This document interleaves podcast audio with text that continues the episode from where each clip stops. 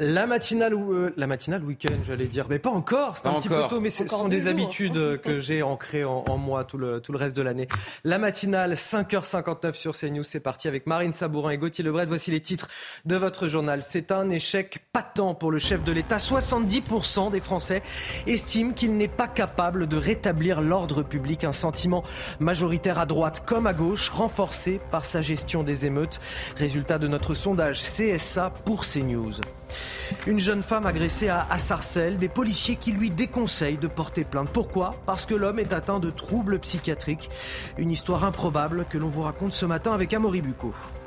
Trop, c'est trop. Les surveillants de la prison de Liancourt dans l'Oise bloquent l'entrée de l'établissement depuis deux jours. Ils dénoncent des conditions de travail inacceptables. Cette semaine, l'un d'entre eux a encore été agressé. Il a manqué de se faire crever les yeux par un détenu.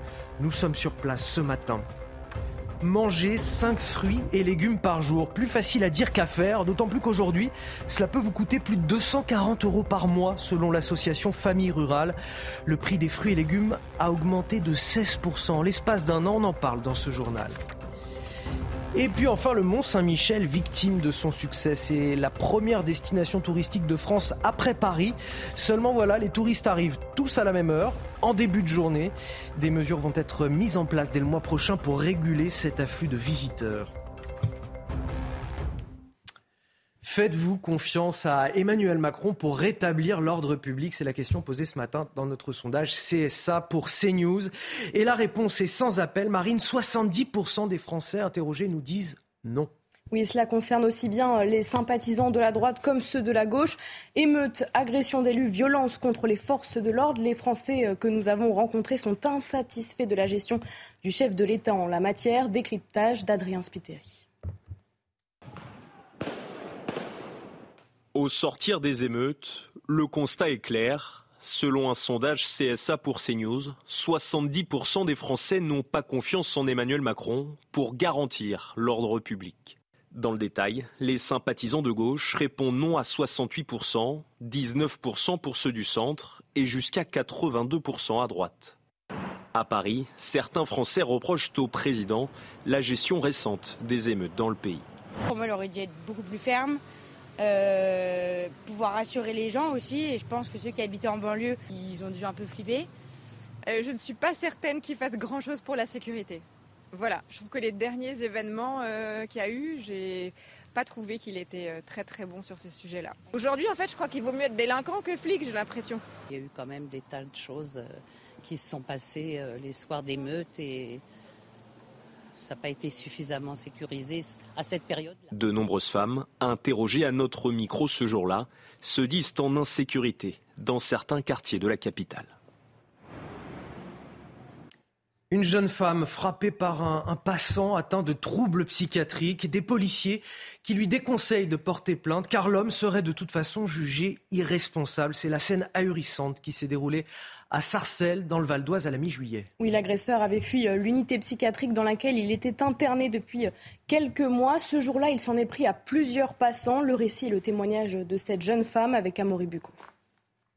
Les faits se sont passés à Sarcelles lundi 17 juillet vers 18h. Un homme manifestement déséquilibré a agressé plusieurs passants dans la rue. Il a d'abord insulté une mère de famille, euh, puis s'est précipité sur une jeune femme qui marchait euh, dans, dans la rue par derrière pour lui asséner un grand coup de pied dans le dos. Des passants sont heureusement intervenus, ont pu interpeller l'homme et le remettre à la police et qu'il a du coup emmené au commissariat. Alors sur son profil, il s'agit d'un homme âgé de 26 ans, euh, de nationalité algérienne, qui était interné à l'unité psychiatrique de l'hôpital de Gonesse et qui faisait l'objet d'une fiche de recherche depuis plusieurs mois pour n'avoir pas réintégré cette unité psychiatrique après avoir profité d'une journée de liberté. Alors, malgré l'absence de raison euh, de cette agression, eh bien, la victime a décidé de porter plainte, mais vous allez le voir, eh bien, elle n'a pas pu, elle a été découragée. Je suis partie au commissariat, j'ai voulu leur raconter l'histoire, euh, porter plainte euh, contre ce monsieur. Donc ils m'ont dit qu'en fait c'était, euh, ça servait à rien, que je perdais mon temps, tout simplement parce qu'il serait considéré comme inapte. Donc de toute façon, il n'y aurait rien contre lui. Aujourd'hui, ce qui, me chagrine, c'est qu'il n'y a pas de responsable en fait. C'est ni, ni la faute de l'hôpital, ni la faute de celui qui m'a agressé. Donc on fait rien. À l'issue de sa garde à vue, le suspect a été relâché pour réintégrer son unité euh, psychiatrique et puis le parquet de, son côté n'a pas engagé de poursuite au motif du classement 36, c'est-à-dire qu'il y avait une erreur de procédure. Enzo tué pour euh, un regard. Euh, hier, de nombreux habitants se sont réunis à, la M à l'herbe, dans l'heure, euh, pour un, dernier hommage à l'occasion d'une marche blanche. À 15 ans, l'adolescent a été poignardé au thorax samedi par un, autre jeune du même âge, aujourd'hui placé en examen pour homicide volontaire. Oui, les proches d'Enzo décrivent un garçon plein de vie et sans histoire. Écoutez le témoignage d'une de ses amies. Elle était présente au moment des faits. Ses propos sont recueillis au micro de Régine Delfour et Olivier Gangloff. Il aurait jamais dû vivre ça. C'était pas son destin parce que c'est un enfant qui avait la joie de vivre, il adorait la vie, il profitait de la vie. Et ce jour-là, il aurait jamais dû être là à ce moment-là et vivre ça. Il était toujours heureux, il aimait bien sortir, euh, rester avec ses amis, tout ça. C'était vraiment un enfant qui avait besoin de, d'avoir la joie de vivre. Il passait pas une seule journée enfermé dans sa chambre. Euh, bah, c'est un moment très traumatisant, très choquant. Mais après, euh, estimer que ça va, non. Mais je pense que pour l'instant, on tient grâce au nerf. Mais on ne sait pas si ça va durer euh, sur le long terme. Après, je lui ai fait la promesse de rester, de prendre soin de sa famille. Donc, euh, je respecterai ce que je lui ai dit. Dans le reste de l'actualité, Papendia est nommé ambassadeur de France au Conseil de l'Europe. Direction Strasbourg pour l'ancien ministre de l'Éducation nationale, tout juste évincé du gouvernement. On en parle avec vous, Gauthier Lebret. Sa prise de fonction est, prévue au 1er août prochain. Et déjà, ça déclenche la polémique. Aussitôt limogé, aussitôt recasé. Anthony, ça ne fait pas une semaine qu'il est parti du ministère de l'Éducation nationale qu'hier, en Conseil des ministres, Papendiaï a donc été euh, nommé ambassadeur auprès euh, du Conseil de l'Europe. Conseil de l'Europe qui a parfois déclenché euh, des polémiques pour des campagnes pro-voile. Alors l'ancien ministre a tweeté heureux et honoré de représenter la France auprès du Conseil de l'Europe pour participer à la défense des droits humains en droite ligne avec mes engagements de toujours. Alors vous le disiez, Anthony, aussitôt cette nomination annoncée, ça a déclenché une salve euh, de réaction, une polémique, notamment euh, à droite, avec euh, Ciotti qui demande à Emmanuel Macron de renoncer à cette nomination. Le patron des Républicains qui se pose la question suivante. Monsieur Ndiaye a été démis de ses fonctions ministérielles la semaine dernière pour incompétence Est-ce l'intérêt de l'État de le nommer ambassadeur? Marion Maréchal de Reconquête a elle aussi euh, réagi en expliquant qu'en France, quand vous êtes remercié pour un, bilan ministériel lamentable, on trouvera toujours un poste pour vous recaser. Sébastien Chenu, vice-président de l'Assemblée nationale du Rassemblement national, explique que cette nomination est représentative, je cite, du euh, système. Et c'est vrai qu'on se pose des questions sur les raisons, en tout cas, de cette nomination. Est-ce pour acheter le silence de Papendiaï alors qu'il a été euh, limogé pour un très mauvais bilan du ministère de l'Éducation euh, nationale, euh, qu'il n'était pas soutenu par la majorité, qu'il était même critiqué par de nombreux députés euh, Renaissance. L'ancien ministre jure que non. Et comme vous le disiez, il prendra ses fonctions à Strasbourg à partir du 1er août. Gauthier Lebret du service politique de CNews. Dans le reste de l'actualité à l'étranger, de violents incendies qui continuent de ravager le pourtour méditerranéen, Portugal, Croatie, Algérie et puis la Grèce, où deux villes ont été évacuées au centre du pays. Un nouveau front s'est déclaré sur place hier. Depuis le début des incendies en Grèce, cinq personnes ont perdu la vie dans les flammes.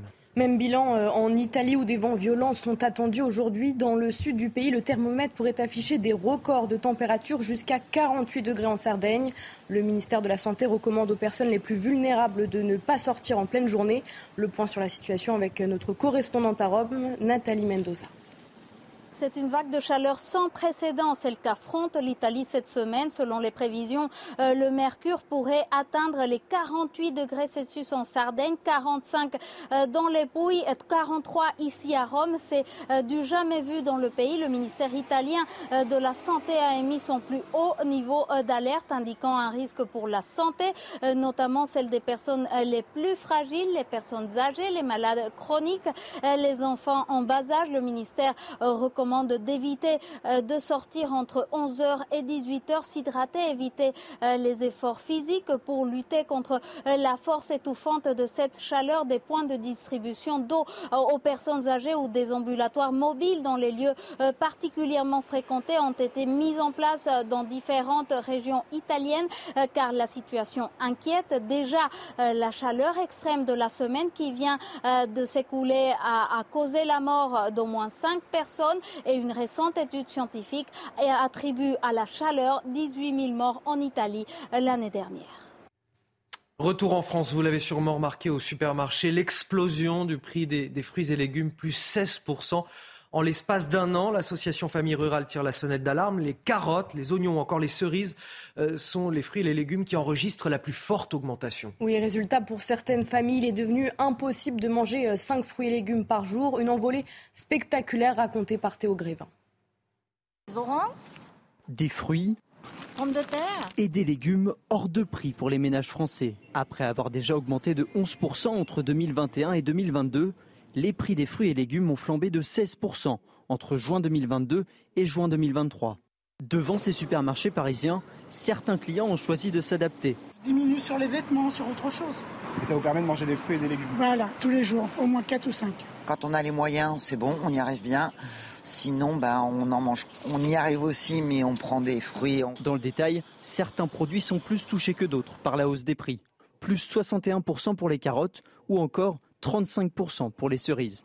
Pour l'association Famille Rurale, qui est à l'origine de cette étude, l'État doit directement se saisir du sujet et créer une allocation alimentaire dédiée à ces produits sains. Plutôt que de payer des milliards d'euros à soigner des pathologies induites par une alimentation inadaptée, il vaut mieux éviter que ces pathologies n'arrivent. Cette allocation de 65 euros par mois pour une famille de 4 personnes en moyenne, euh, elle serait dédiée non pas aux seuls fruits et légumes, mais à l'ensemble des aliments qui sont recommandés par le plan national nutrition santé. Selon l'INSEE, le prix des fruits a augmenté de 43% en 10 ans, celui des légumes de 73% sur la même période. Ah, c'est la première destination touristique de France juste après euh, Paris, le Mont Saint-Michel. Victime de son succès face à l'afflux de touristes, il va devoir prendre des mesures. Les touristes organisent leur journée pour la plupart de la même manière en début de journée. Et ça coince. Oui, voilà, le résultat, c'est que le site est surfréquenté de 10h à 16h et quasiment vide dès la fin de l'après-midi. Alors, de nouvelles mesures et incitatives vont donc prendre effet euh, dès le, le mois d'août euh, qui arrive pour équilibrer évidemment ce flot de touristes. Explication de Tony Pitaro. C'est un site touristique que l'on ne présente plus. Avec moins de 4 km, le Mont Saint-Michel connaît chaque été une surfréquentation, mais cette année, des mesures sont mises en place. La première mesure, c'est euh, de la communication, c'est d'inciter euh, les visiteurs sur les réseaux sociaux, dans la presse, un peu tous les moyens de communication, d'inciter les visiteurs à venir avant 10h, avant 11h le matin et après 16h puisque ce sont les ailes de journée, ce qu'on appelle les ailes de journée, où il y a le moins de monde euh, au Mont-Saint-Michel. Et puis au-delà de la communication, il y a aussi de la régulation, je dirais, logistique technique, où on peut réguler la, fréquence des navettes. Des mesures comprises par les touristes. Les deux endroits où on est allé au niveau des, des, logements, on nous a conseillé effectivement de le faire en nocturne, la visite du mont. On nous avait dit soit très tôt le matin, soit tard le soir. Et du coup, voilà, nous on a choisi la formule euh, tard. Autre mesure, la gratuité des parkings de janvier à juin pour inciter les visiteurs à venir en moyenne et basse saison pour que chacun puisse profiter au mieux de ce lieu chargé d'histoire. Allez, on finit avec le JT Sport.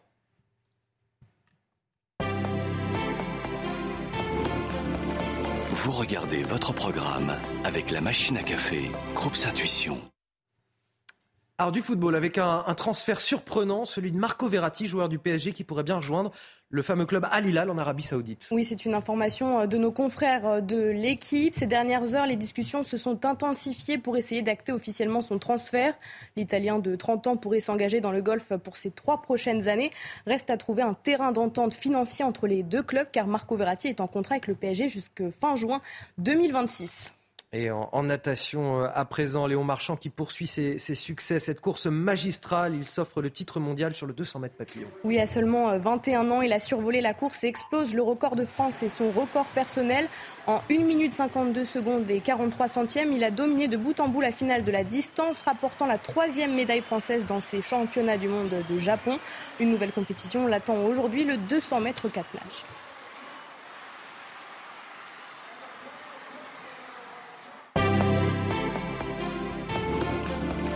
Vous avez suivi votre programme avec la machine à café, Groupe Intuition.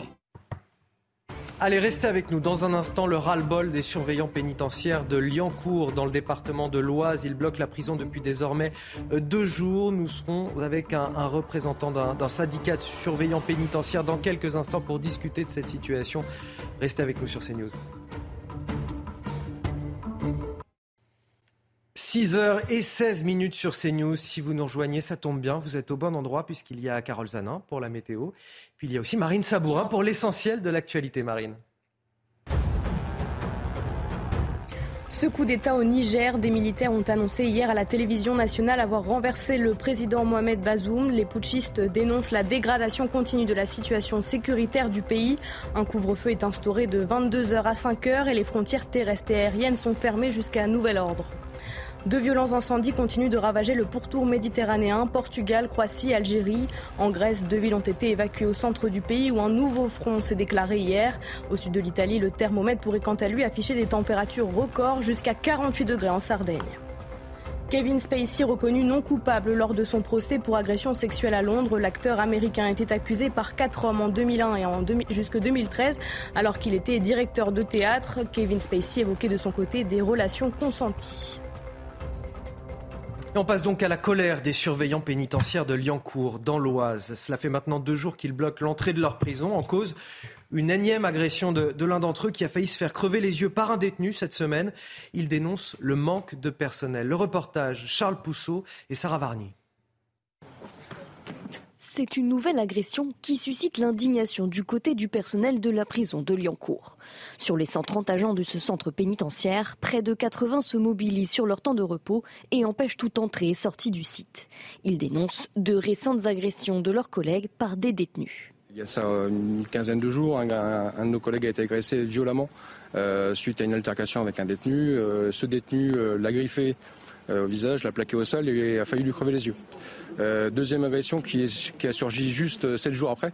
Euh, un de nos collègues qui a demandé à un détenu de rentrer, de réintégrer suite à un mouvement, s'est pris trois, coups de, avec une arme artisanale au niveau de l'arrière de la cuisse, ce qui a fait qu'il a été blessé. Pour cette dernière agression en date, le détenu a écopé de six mois ferme, une réponse pénale pas suffisante selon les syndicats.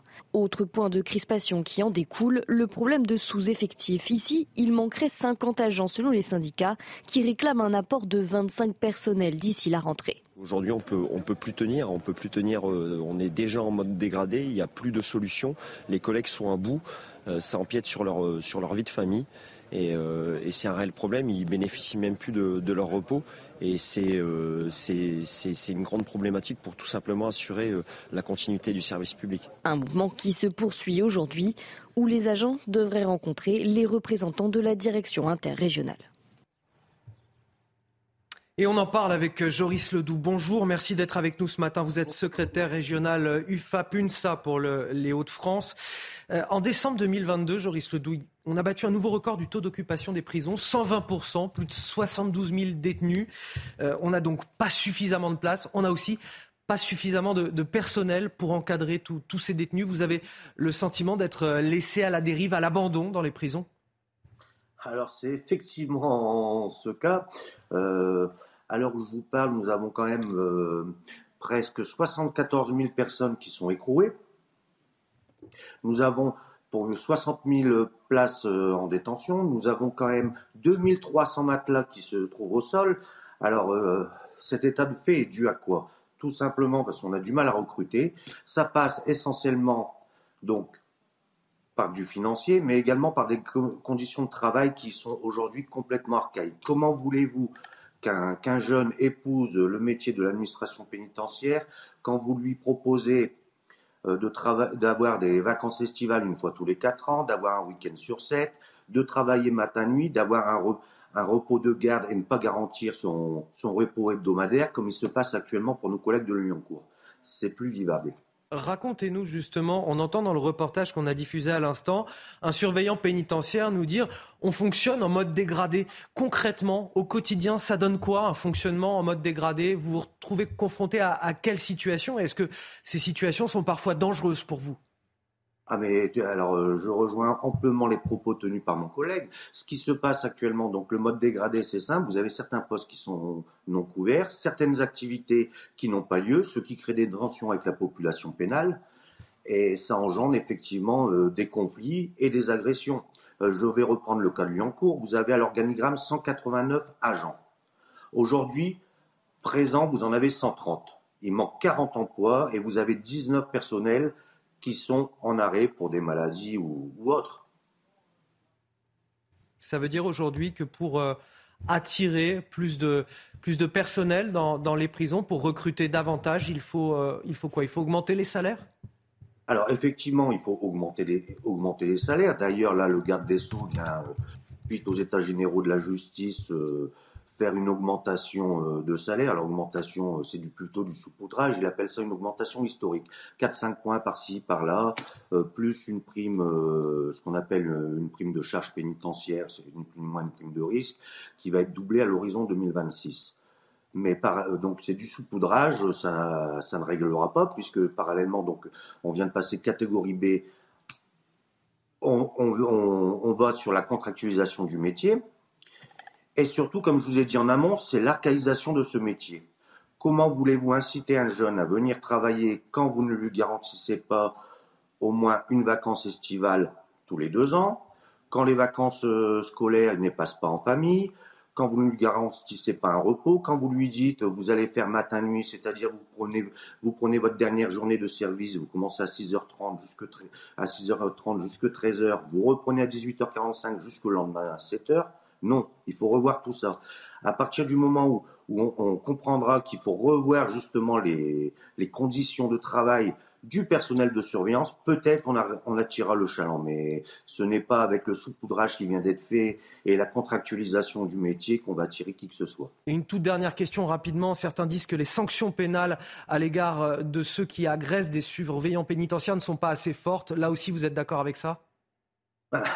On va reprendre l'exemple de Lyoncourt. La personne qui, a agressé malheureusement notre collègue vendredi dernier, en lui mettant quand même trois coups de poinçon au niveau de l'entrejambe, est passée en, comparution immédiate, a été condamnée à six mois. À vous de voir. Merci, merci à vous, euh, Joris Ledoux, secrétaire régional UFA pour les Hauts-France d'avoir accepté de témoigner euh, ce matin sur euh, notre antenne. Vous restez avec nous dans la matinale de, de CNews. Dans quelques instants, on vous fait découvrir euh, le récit d'Amandine, cette collégienne de 14 ans harcelée à l'école, victime de harcèlement scolaire. Sa mère se bat aujourd'hui pour la faire changer d'établissement et vous verrez que ce n'est pas chose facile. Vous entendrez le témoignage d'Amandine et de sa mère dans quelques instants dans votre journal de 6h30. À tout de suite. Retrouvez la météo des plages avec Paraquito, solution anti-moustique fabriquée en France aux actifs d'origine végétale.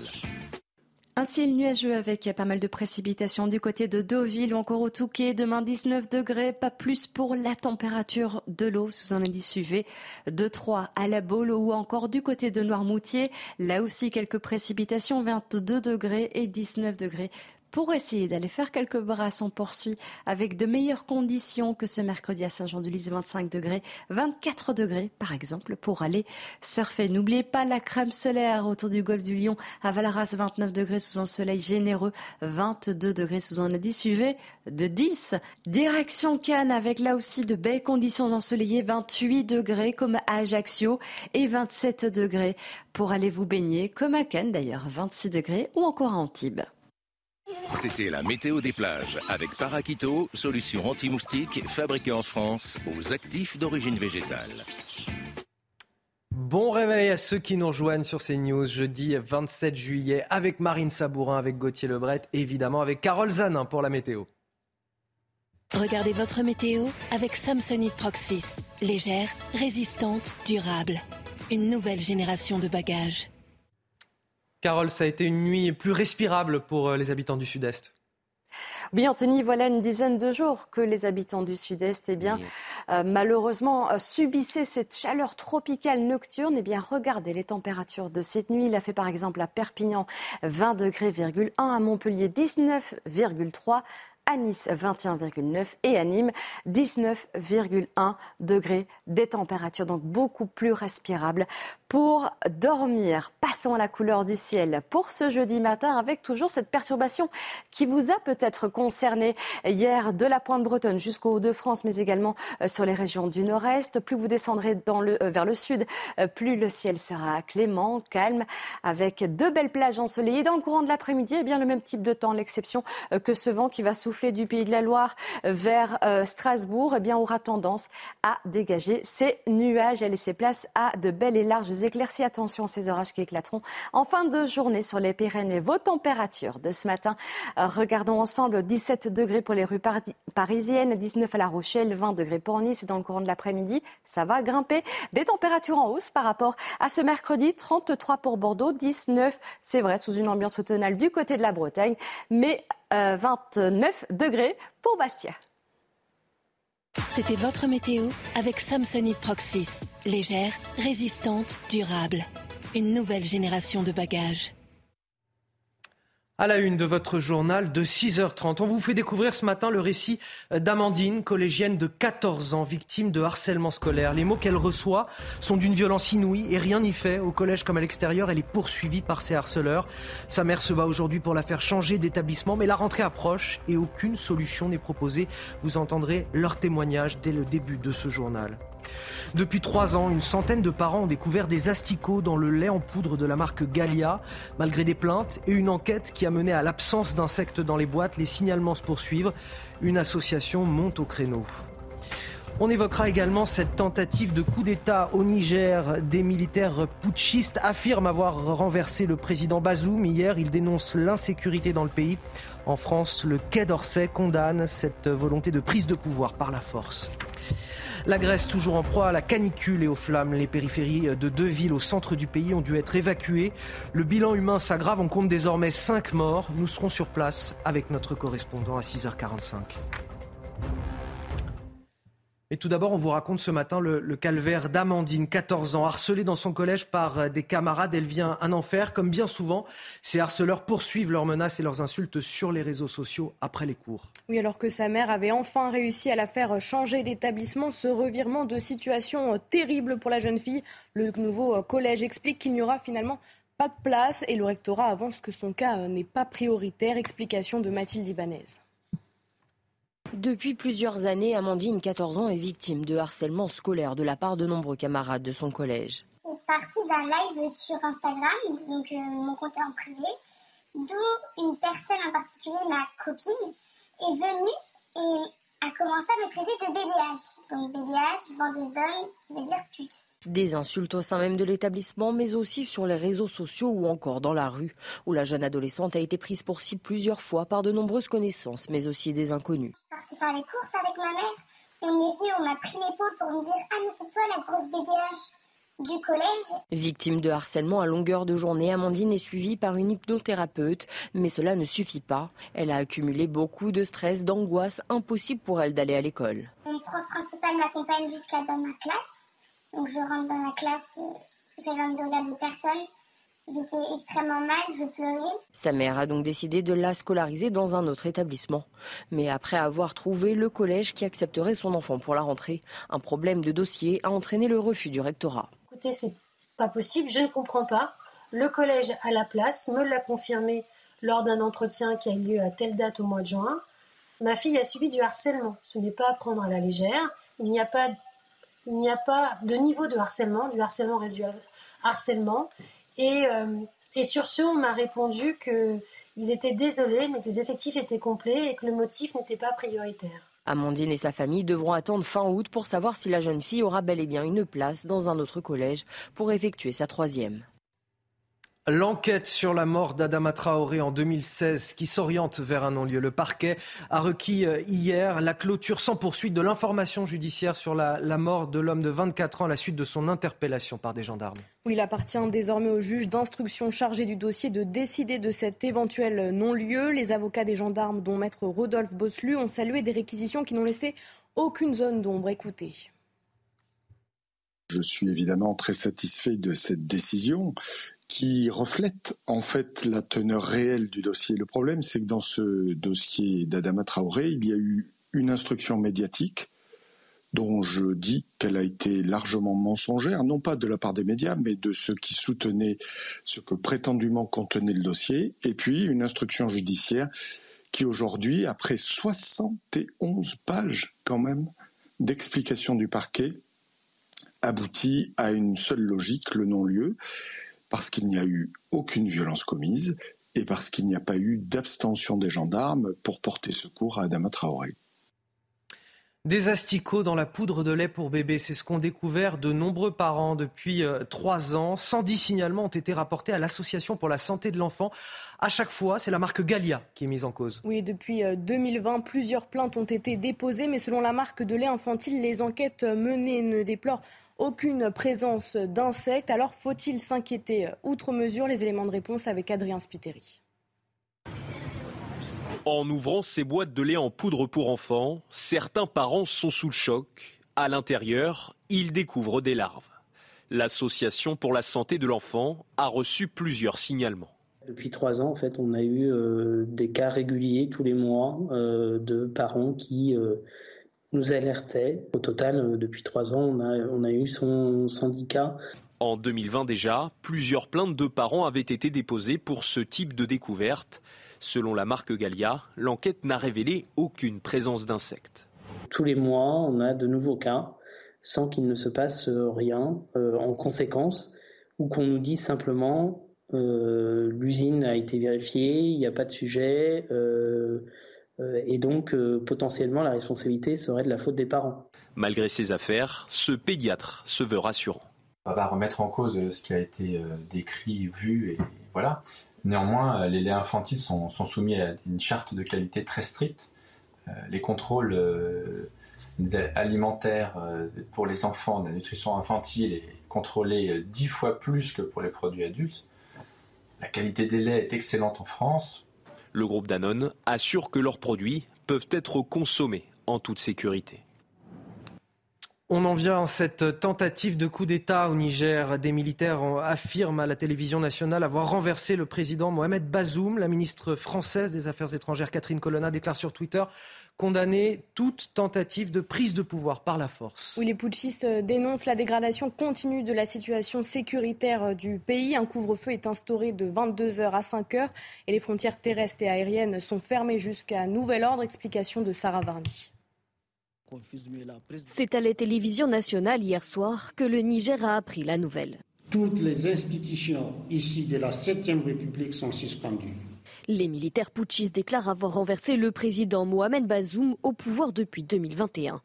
Une déclaration qui intervient après une journée de tension à Niamey. Des manifestants favorables au président Bazoum tentaient de s'approcher de la résidence officielle où le chef d'État est retenu. La garde présidentielle les a dispersés par des tirs de sommation. Les putschistes annoncent également la fermeture des frontières et l'instauration d'un couvre-feu sur l'ensemble du territoire, et ce jusqu'à nouvel ordre. Après le Mali et le Burkina Faso, le Niger est le troisième pays du Sahel frappé par la violence djihadiste à connaître un coup d'État depuis 2020. Un pays jusqu'alors allié des pays occidentaux et notamment de la France. 1500 soldats sont déployés sur place.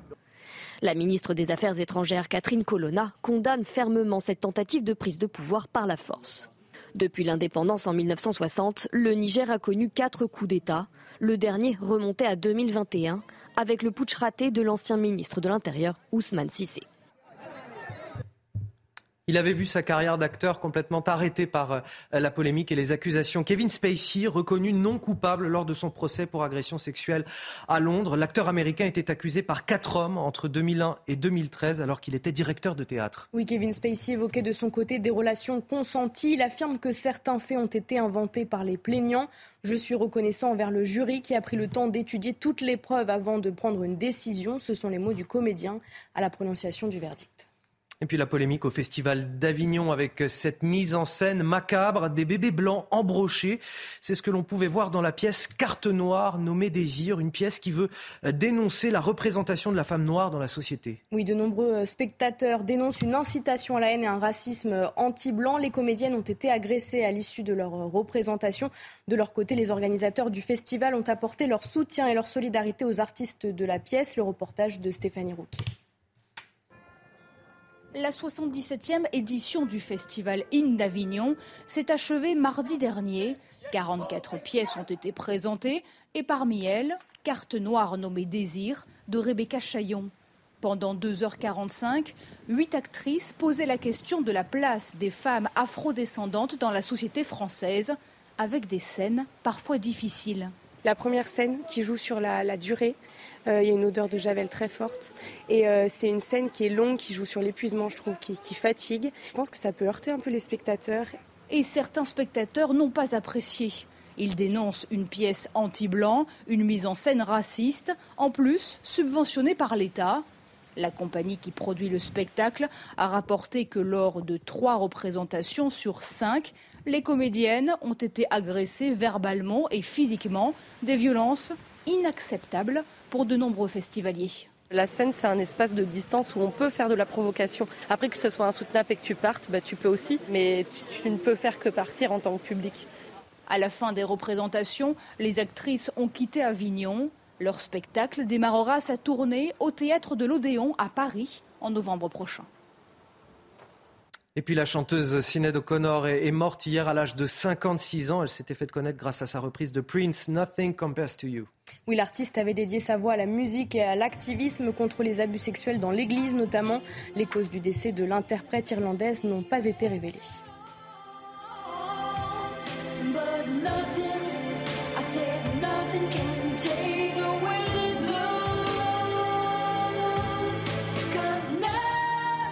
Allez, on finit avec un, mot de sport à 6h40. Vous regardez votre programme avec la machine à café, Groupe Intuition. Allez, du football avec ce transfert euh, surprenant, celui de Marco Verratti, joueur du PSG, qui pourrait bien rejoindre le fameux club Al Hilal en Arabie Saoudite. Oui, c'est une information de nos confrères de l'équipe. Ces dernières heures, les discussions se sont intensifiées pour essayer d'acter officiellement son transfert. L'Italien de 30 ans pourrait s'engager dans le golf pour ses trois prochaines années. Reste à trouver un terrain d'entente financier entre les deux clubs, car Marco Verratti est en contrat avec le PSG jusque juin 2026. Et puis de la natation avec euh, cette course magistrale de Léon Marchand qui s'offre le titre mondial sur le 200 mètres papillon. Oui, à seulement 21 ans, il a survolé la course et explose le record de France et son record personnel.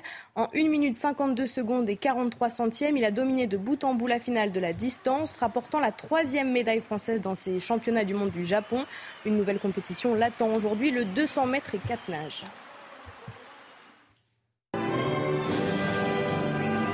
Deux courses, deux triomphes. Léon Marchand étincelant au championnat du monde de Fukuoka. Trois jours après son record du monde sur 400 mètres 4 nages, le Français a conquis l'or sur 200 mètres papillon. C'était génial, franchement, euh, j'étais dans ma nage dès le début, j'ai bien profité, j'ai poussé les coulées à chaque fois. Euh, au 100 mètres, je vois que je suis devant, du coup je profite vraiment et après je pousse le dernier 50. Je m'entraîne tous les jours pour ça et c'est vrai que là c'était un moment où j'ai vraiment profité, donc c'était cool. Un quatrième sacre mondial à seulement 21 ans et le Toulousain pourrait s'en offrir un cinquième dès ce jeudi puisqu'il défendra son titre sur 200 mètres 4 nages. En ce moment c'est hyper bien au niveau de comment je gère la pression, euh, comment j'arrive à nager plus vite le soir en finale à chaque fois et comment je, surtout je m'éclate, j'ai beaucoup de plaisir à nager. Pas de 200 mètres brasse, en revanche Marchand fait finalement l'impasse. Le 204 nages j'ai vraiment envie de faire un temps et je pense qu'en faisant 200 brasses 10 minutes avant c'est compliqué. En cas de nouveau titre, il deviendrait le premier Français auréolé de 5 couronnes mondiales, le premier aussi à en 3 en individuel dans une seule édition des mondiaux. Vous avez suivi votre programme avec la machine à café, Groupe Intuition. La Grèce toujours en proie à la canicule et aux flammes. Les périphéries de villes au centre du pays ont dû être évacuées. Le bilan humain est en train de s'aggraver. On compte désormais 5 morts. On fera le point précis avec notre correspondant sur place, François-Xavier Freland. A tout de suite.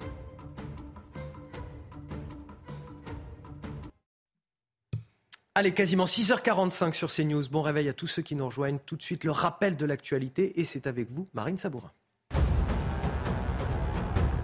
Émeute, agression d'élus, violence contre les forces de l'ordre. 70% des Français n'ont pas confiance en Emmanuel Macron pour garantir l'ordre public. C'est le résultat de notre sondage CSA pour CNews que nous vous dévoilons ce matin.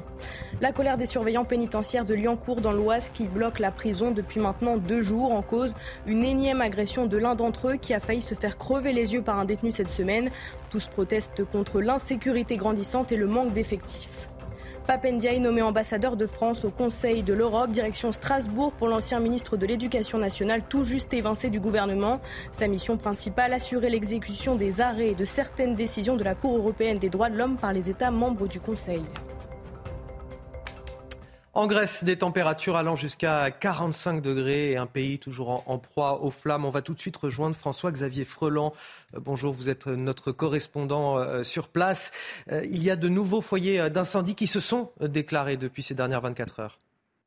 Oui, les drames se multiplient ici en Grèce et vous le voyez, le vent commence à souffler davantage, qui bien sûr ravive les braises. Pour vous donner une idée de la situation devenue totalement incontrôlable, 90 hein, feux sont en cours actuellement sur toute la Grèce. de nouvelles évacuations ont actuellement lieu à l'ouest sur l'île de Corfou et à l'est sur l'île de Rhodes, alors que les incendies font toujours rage. Euh, il y a aussi euh, du côté du Péloponnèse de nouveaux euh, foyers. Et puis on déplore cette fois la, mort à l'est d'Athènes, hein, la mort d'une femme au centre du pays, à Manicia, une femme âgée de 69 ans. Elle s'est retrouvée piégée par les flammes dans la caravane où elle dormait en pleine montagne. Son mari euh, a été retrouvé inconscient quelques mètres plus loin, euh, mais sa vie n'est apparemment pas en danger. Euh, il faut aussi voir que dans cette région, de nouveaux incendies ont lieu. Il y a un berger aussi qui a été retrouvé mort ce matin. Et puis, on est donc dans le dans le dans l'est du pays, enfin centre-est du pays, du côté de, de Volos, et on a retrouvé dans cette même région un homme qui était en train de, de, mettre le feu. Donc, vous voyez, c'est une situation très difficile, incontrôlable pour les pompiers, puisque vous avez différents euh, foyers euh, à peu près euh, partout en Grèce, de, de l'ouest à l'est, du nord au sud. Et, ce qui interpelle François-Xavier Freland, c'est que ça se passe aussi dans des régions plutôt vertes.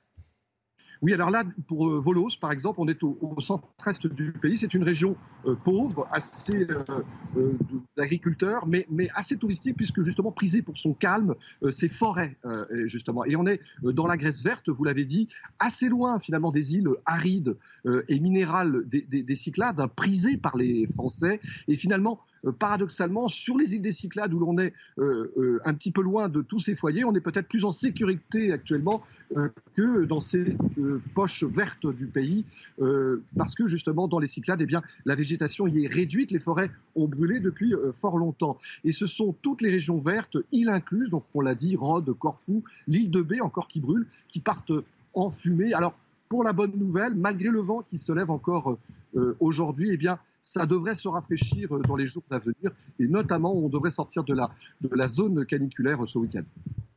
François-Xavier Freland, notre correspondant CNews en Grèce, merci pour euh, ces explications et je rappelle ce bilan humain qui s'est aggravé ces dernières 24 heures. On compte désormais 5 morts dans le pays.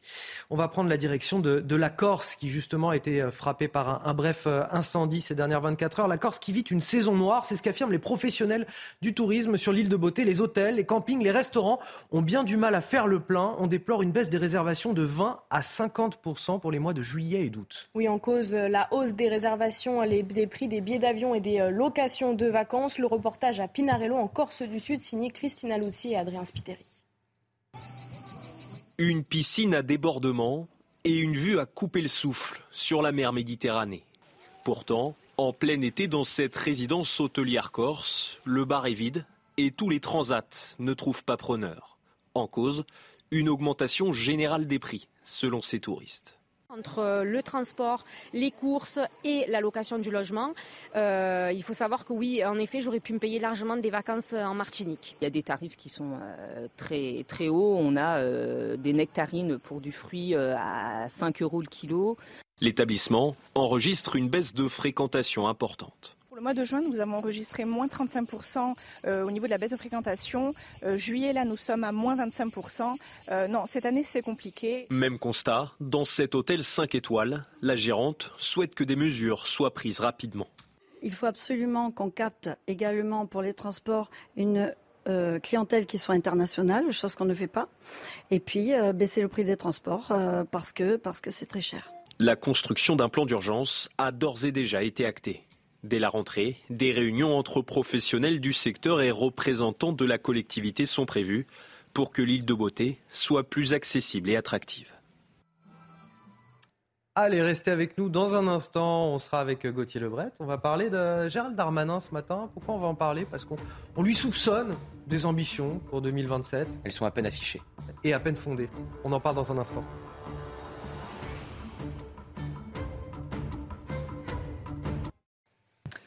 Gauthier Lebret, Gérald Darmanin prépare-t-il 2027 J'ai l'impression que la réponse est dans la question quelque part. Son silence parle pour lui depuis le début de la crise qui euh, oppose euh, la police et la justice. Le ministre de l'Intérieur qui prend quand même de plus en plus de place et de liberté.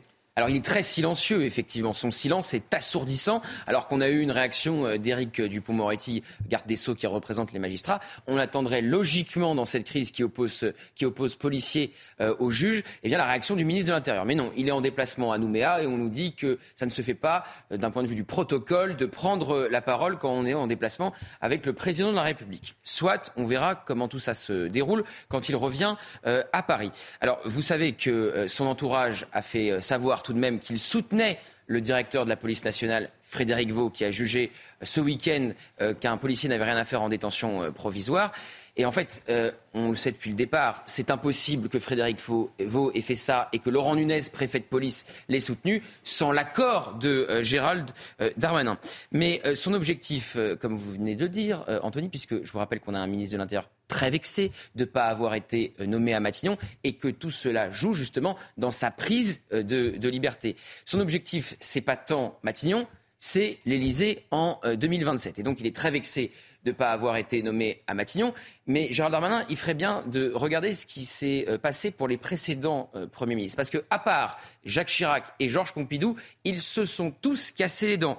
Manuel Valls, alors lui, il a été candidat à une primaire, ça s'est mal passé. Michel Rocard, Édouard Balladur, Fillon, Villepin, Juppé, Barre, Fabius, ils ont tous essayé lors de primaires en montant leur structure. Ça s'est toujours très très mal terminé. Et puis son bilan de ministre de l'Intérieur pourrait freiner ses ambitions. Alors là où il est très fort, c'est qu'il arrive souvent à faire oublier effectivement ce bilan euh, compliqué.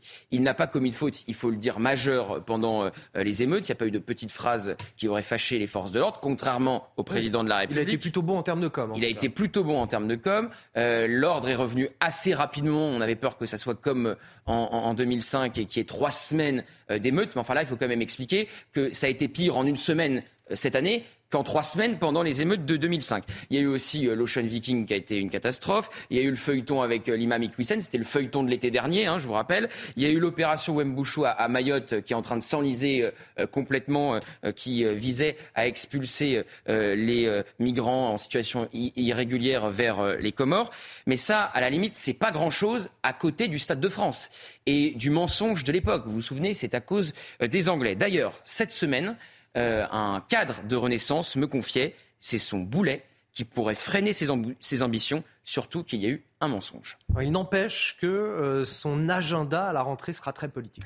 Et oui, il organise pour la première fois une rentrée politique dans sa ville, dont il a été euh, le maire, Tourcoing c'est voilà, ça, veut dire quelque chose d'organiser une rentrée euh, politique. Évidemment, l'ensemble de la presse euh, sera convié, et donc euh, il prend des libertés. Je, vous le disais, il faut quand même se dire que donc quand il valide, puisque le Parisien fait la révélation que l'entretien a été relu du directeur de la police nationale par la place Beauvau, par le ministère de l'Intérieur, donc Gérald Darmanin était au courant. Mais en plus, il était dans l'avion avec euh, Emmanuel Macron, euh, direction donc la Nouvelle-Calédonie. Il y a eu une escale au Japon, et c'est lors de l'escale au Japon qu'Emmanuel Macron a appris l'existence de cet entretien. Donc c'est-à-dire que pendant la première partie du voyage, vous aviez le ministre de l'Intérieur et le président de la République dans le même avion. Ils n'en ont même pas parlé, selon l'entourage du, chef de l'État. Donc il prend des libertés à la façon d'un Nicolas Sarkozy, qu'on a connu un temps ministre de l'Intérieur de, Jacques Chirac, avec cette fameuse phrase, je vous la rappelle depuis le début de la semaine, je décide et il exécute, phrase de Jacques Chirac pour freiner les ardeurs euh, de Nicolas Sarkozy. Ça ne l'a pas empêché d'être son successeur euh, à l'Élysée. Donc pour le moment, on en est là. Et puis, euh, tout le monde ayant bien compris ce qui s'est passé, donc effectivement, avec Frédéric Vaux et, Laurent Nunez. Et pourquoi Gérald Darmanin a fait ça? Pour garder évidemment le soutien des forces de l'ordre, contrairement au chef de l'État. Il y a un crash test pour lui à la rentrée, parce qu'effectivement, il fera sa rentrée politique du côté euh, de Tourcoing, mais il a un crash test, la loi immigration. Hmm. Et vous savez quand elle devait être présentée, cette loi immigration, dernière promesse d'Elisabeth Borne, elle devait être présentée avant la trêve estivale. Pas de chance, le dernier Conseil des ministres, c'était hier. Donc il n'y aura pas de présentation euh, de cette loi immigration avant euh, la trêve estivale, parce qu'il devait y avoir accord avec les Républicains. Encore un échec pour Gérald Darmanin. C'est raté une nouvelle fois. Un échec qu'il arrivera sûrement à faire oublier, là encore, une nouvelle fois à la rentrée s'il n'y a pas de deal avec LR et qu'il dépose par contre une motion de censure qui pourrait faire tomber le gouvernement, là, les choses pourraient se corser. Mais là encore, il serait capable, tel un phénix, de renaître de ses cendres. Et puis je vous rappelle qu'en politique, on n'est jamais mort. Gauthier Lebret qui recevra tout à l'heure à 8h15 Sarah El Haïry, euh, la secrétaire d'État en charge de la biodiversité. Absolument. Vous avez été tellement captivant qu'il n'y aura pas d'instant musique euh, pour cette heure-ci. J'en suis, bien, suis bien désolé. Je, je, je, je vous en prie, vous m'avez captivé, euh, Gauthier Lebret, c'est bon. Vous pouvez rester pour la suite. Tout va bien. la météo, Carole Zanin. Regardez votre météo avec Samsonite Proxys. Légère, résistante, durable. Une nouvelle génération de bagages. Et avec Carole Zana, on commence avec un, petit peu de douceur cette euh, nouvelle heure. Un magnifique coucher de soleil hier en Martinique. Oui, Anthony, regardez ce magnifique effet miroir. C'est cette vidéo qui a été prise hier en Martinique. Pas certaine que vous verrez si vous êtes là-bas un magnifique coucher de soleil ce soir, puisqu'on attend des passages nuageux assez fréquents et des précipitations. Passons à la carte du ciel pour ce matin. Et ce n'est pas qu'en Martinique euh, que nous aurons des précipitations aujourd'hui. La Bretagne fera face encore à un ciel bien nuageux. Des précipitations 20 à 30 litres d'eau par mètre carré. Ça sera pareil en Normandie ou encore sur les régions du nord-est. Partout ailleurs, en dégradé nuageux. À noter ce vent qui va souffler en rafale sur les côtes de la Manche de 50 à 70 km par heure dans le courant de l'après-midi avec l'évolution des températures diurnes. Eh bien, les nuages vont se morceler sur une bonne partie centrale du territoire. Toujours ces précipitations au nord et beaucoup de soleil au sud. Mais attention, il y aura des orages en fin de journée qui vont éclater sur les Pyrénées. Regardons ensemble vos températures de ce matin. Un peu frais pour la saison, 17 degrés pour les rues parisiennes, seulement un petit 16 ici du côté de la pointe bretonne, 11 euh, pour le sud-est ou encore 20 degrés pour Nice. On poursuit avec vos températures de l'après-midi en hausse par rapport à hier. Nous aurons 33 pour Bordeaux, 33 pour Lyon, 19 pour Brest et 20 degrés pour Lille. C'était votre météo avec Samsonite Proxys. Légère, résistante, durable. Une nouvelle génération de bagages. La matinale sur CNews, c'est donc avec Carole Zanin, Marine Sabourin et Gauthier Lebret. Voici tout de suite les titres de votre journal de 7 heures. C'est un échec patent pour le chef de l'État. 70% des Français estiment qu'il n'est pas capable de rétablir l'ordre public. Un sentiment majoritaire à droite comme à gauche, renforcé par sa gestion des émeutes. Résultat de notre sondage CSA pour CNews qu'on vous dévoile en détail dans quelques instants. Décryptage, analyse, réaction également euh, avec Edwige Diaz, député du Rassemblement national de la Gironde. Ce sera à 7h10 à la fin de ce journal. Trop, c'est trop. Les surveillants de la prison de Liancourt dans l'Oise bloquent l'entrée de l'établissement depuis deux jours. Ils dénoncent des conditions de travail inacceptables. Cette semaine, l'un d'entre eux a encore été agressé. Nous sommes sur place ce matin avec Vincent Fandège. Une jeune femme agressée à Sarcelles, des policiers qui lui déconseillent de porter plainte. Pourquoi? Parce que l'homme est atteint de troubles psychiatriques. Une histoire improbable que l'on vous raconte ce matin avec Amaury Bucco. Manger 5 fruits et légumes par jour, c'est un conseil qu'on entend bien souvent, mais plus facile à dire qu'à faire, d'autant plus qu'aujourd'hui, cela peut vous coûter plus de 240 euros par mois selon l'association Famille Rurale. Le prix des fruits et légumes qui a augmenté de 16% en l'espace d'un an, on en parle dans ce journal. On commence tout d'abord avec euh, la colère des surveillants pénitentiaires de Liancourt dans l'Oise. Cela fait maintenant deux jours qu'ils bloquent l'entrée de leur prison en cause une énième agression de l'un d'entre eux qui a failli se faire crever les yeux par un détenu cette semaine. Oui, Vincent Fandège est avec nous en direct de Liancourt. Vincent, les surveillants derrière vous dénoncent leurs conditions de travail. Oui, ils dénoncent leurs conditions de travail depuis euh, hier matin, hier 6 heures du matin et, et là à 7 heures du matin euh, ce, ce, jeudi, ils sont plusieurs dizaines hein, devant euh, devant la, la, la, prison. Ils ont ils ont commencé à, à, mettre le feu à plusieurs plusieurs palettes également pour eh bien symboliser leur, leur, mécontentement après effectivement l'agression la semaine dernière d'un d'un surveillant de prison qui a manqué de se faire crever les yeux par un par un détenu à l'aide d'un pinceau artisanal. Ce même détenu qui a a également poignardé le surveillant de, prison à plusieurs reprises à la cuisse. les surveillants de prison ici protestent également contre la décision de justice, à savoir que cet agresseur a écopé de six mois de prison ferme, une sanction qui n'est pas à la hauteur des faits selon eux. Les surveillants ici qui réclament également environ 25 à 50 surveillants supplémentaires pour pouvoir exercer leur travail dans des conditions normales. Vincent Fandège, merci à vous. Merci également à Jules Bedeau qui est derrière la caméra. On va parler politique à présent. Et bien sûr, toujours avec Gauthier Lebret. Papendia est nommé ambassadeur de, de, la France au Conseil de l'Europe. Direction Strasbourg pour lui, pour l'ancien ministre de l'Éducation nationale, tout juste évincé du gouvernement. Et déjà, déjà Gauthier, ça crée la polémique. Aussitôt limogé, aussitôt recasé. Anthony, ça ne fait même pas une semaine qu'il a quitté le ministère de l'Éducation nationale, qu'hier, en Conseil des ministres, effectivement, Papandiaï était nommé ambassadeur auprès du Conseil de l'Europe. Un Conseil de l'Europe qui fait parfois euh, polémique en raison euh, de campagnes pro-voile. Heureux et honoré de représenter la France auprès du Conseil de l'Europe, a tweeté hier euh, Papandiaï, pour, dit-il, participer à la défense des droits humains en droite ligne avec mes engagements de toujours. Alors à droite, vous le disiez, ça a déclenché une salve de réactions, ça a créé la polémique, à commencer par Éric euh, Ciotti, euh, patron des Républicains, qui demande à Emmanuel Macron de renoncer à cette nomination. Il se pose la question euh, suivante. Éric Ciotti, M. Ndiaye, a été démis de ses fonctions ministérielles la semaine dernière pour incompétence. Est-ce l'intérêt de l'État de le nommer ambassadeur? Marion Maréchal de Reconquête a elle aussi réagi, disant qu'en France, quand vous êtes remercié pour un bilan ministériel lamentable, je cite, on trouvera toujours un poste pour vous recaser. Sébastien Chenu, vice-président RN de l'Assemblée nationale, a dit que cette nomination était représentative euh, du euh, système. Et c'est vrai qu'en fait, on se pose des questions sur les raisons, en tout cas, de cette nomination. Est-ce quelque part pour acheter euh, le silence de Papendiaï, vexé d'avoir été limogé du ministère de l'Éducation nationale, sans cesse critiqué, y compris par des députés Renaissance? L'intéressé jure que non auprès de l'agence France Presse. Papendia qui prendra ses fonctions le 1er août du côté de Strasbourg. Gauthier Lebret du service politique de CNews. À l'étranger, ces violents incendies qui continuent euh, de ravager le pourtour méditerranéen, Portugal, Croatie, Algérie. Et puis bien sûr la Grèce, vous le voyez sur ces images. Deux villes du centre du pays ont été évacuées. Un nouveau front s'est déclaré sur place depuis hier. Depuis le début des incendies en Grèce, au moins cinq personnes ont perdu la vie dans les flammes. Oui, même bilan en Italie où des vents violents sont attendus aujourd'hui. Dans le sud du pays, le thermomètre pourrait afficher des records de température jusqu'à 48 degrés en Sardaigne. Le ministère de la Santé recommande aux personnes les plus vulnérables de ne pas sortir en pleine journée. Le point sur la situation avec notre correspondante à Rome, Natalia Mendoza.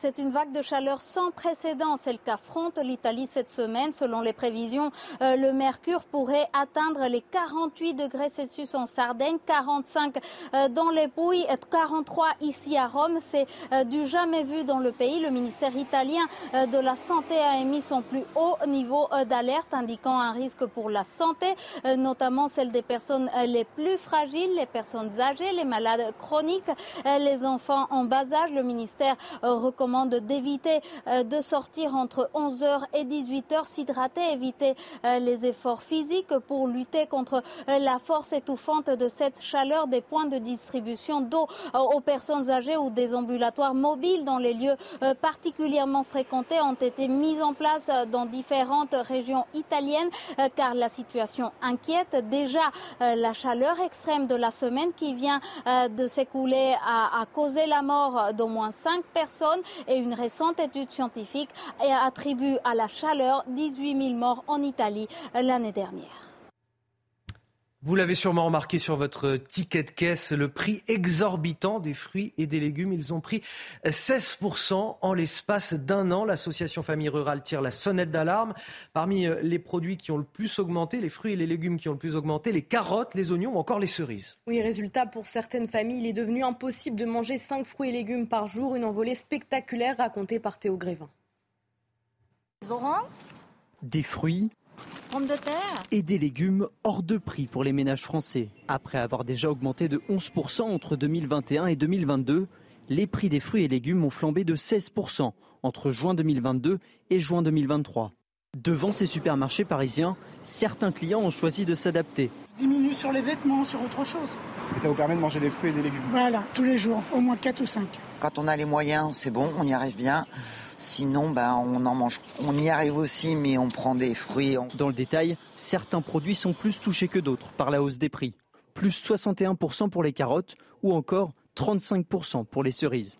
Pour l'association Famille Rurale, qui est à l'origine de cette étude, l'État doit directement se saisir du sujet et créer une allocation alimentaire dédiée à ces produits sains. Plutôt que de payer des milliards d'euros à soigner des pathologies induites par une alimentation inadaptée, il vaut mieux éviter que ces pathologies n'arrivent. Cette allocation de 65 euros par mois pour une famille de 4 personnes en moyenne, euh, elle serait dédiée non pas aux seuls fruits et légumes, mais à l'ensemble des aliments qui sont recommandés par le Plan national nutrition santé. Selon l'INSEE, le prix des fruits a augmenté de 43% en 10 ans, celui des légumes de 73% sur la même période. Cette histoire révoltante qu'on vous raconte ce matin, une jeune femme frappée par un, patient atteint de troubles psychiatriques, des policiers qui lui déconseillent de porter plainte tout simplement parce que l'homme serait de toute façon jugé irresponsable. Cette scène ahurissante, elle s'est déroulée à Sarcelles, dans le Val d'Oise, c'était à la mi-juillet. Oui, l'agresseur avait fui l'unité psychiatrique dans laquelle il était interné quelques mois euh, auparavant. Ce jour-là, il s'en est pris à plusieurs passants. Le récit et le témoignage de cette jeune femme avec euh, Amaury Bucco. Les faits se sont passés à Sarcelles lundi 17 juillet vers 18h. Un homme manifestement déséquilibré a agressé plusieurs passants dans la rue. Il a d'abord insulté une mère de famille, euh, puis s'est précipité sur une jeune femme qui marchait euh, dans, dans la rue par derrière pour lui asséner un grand coup de pied dans le dos. Des passants sont heureusement intervenus, ont pu interpeller l'homme et le remettre à la police et qu'il a du coup emmené au commissariat. Alors sur son profil, il s'agit d'un homme âgé de 26 ans, euh, de nationalité algérienne, qui était interné à l'unité psychiatrique de l'hôpital de Gonesse et qui faisait l'objet d'une fiche de recherche depuis plusieurs mois pour n'avoir pas réintégré cette unité psychiatrique après avoir profité d'une journée de liberté. Alors, malgré l'absence de raison euh, de cette agression, eh bien, la victime a décidé de porter plainte, mais vous allez le voir, eh bien, elle n'a pas pu, elle a été découragée. Je suis partie au commissariat, j'ai voulu leur raconter l'histoire, euh, porter plainte euh, contre ce monsieur. Donc ils m'ont dit qu'en fait c'était, euh, ça servait à rien, que je perdais mon temps, tout simplement parce qu'il serait considéré comme inapte. Donc de toute façon, il n'y aurait rien contre lui. Aujourd'hui, ce qui, ce qui me chagrine, c'est qu'il n'y a pas de responsable en fait. C'est ni, ni la faute de l'hôpital, ni la faute de celui qui m'a agressé. Donc on fait rien. À l'issue de sa garde à vue, le suspect a été relâché pour réintégrer son unité euh, psychiatrique et puis le parquet de, son côté n'a pas engagé de poursuite au motif du classement 36, c'est-à-dire qu'il y avait une erreur de procédure. Et voilà qui va plaire à, mon cher Gauthier euh, ce matin, euh, ces images, vous qui aimez les, les férias, les fêtes de Bayonne officiellement. Je sais que c'est votre cas aussi. je sais, moi, mais moi c'est plutôt Dax quand j'y vais. Voilà. Moi c'est plutôt Béziers, j'avoue. On a chacun notre destination, mais il faudrait qu'on aille ensemble à Bayonne du coup. Avec grand Bayonne, plaisir. vous faites peut-être une matinale délocalisée. Une matinale délocalisée à Bayonne, bah, ça va être compliqué quand même à gérer. regardez, regardez la foule là sur cette photo derrière moi, noir de monde, c'est incroyable. Euh, vous faites peut-être partie, si vous nous écoutez, du, du million de visiteurs attendus ces prochains jours sur place. Oui, euh, aujourd'hui, la journée est dédiée aux enfants avec de nombreuses animations. Et voilà pour euh, ces images dont on vous laisse profiter euh, quelques instants avant de parler des sports, bien sûr, sur CNews. Avec le fameux dress code, évidemment.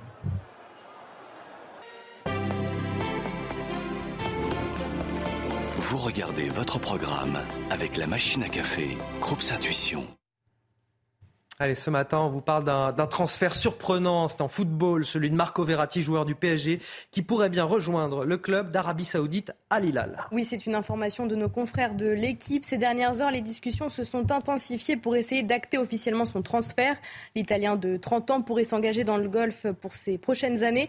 Reste à trouver un terrain d'entente financier entre les deux clubs, car Marco Verratti est en contrat avec le PSG jusque juin 2026. Et puis un mot de natation, cette course magistrale de Léon Marchand qui s'offre le titre mondial sur le 200 mètres papillon. Oui, à seulement 21 ans, il a survolé la course et explose le record de France et son record personnel. En 1 minute 52 secondes et 43 centièmes, il a dominé de bout en bout la finale de la distance, rapportant la troisième médaille française dans ces championnats du monde du Japon. Une nouvelle compétition l'attend aujourd'hui, le 200 mètres 4 nages.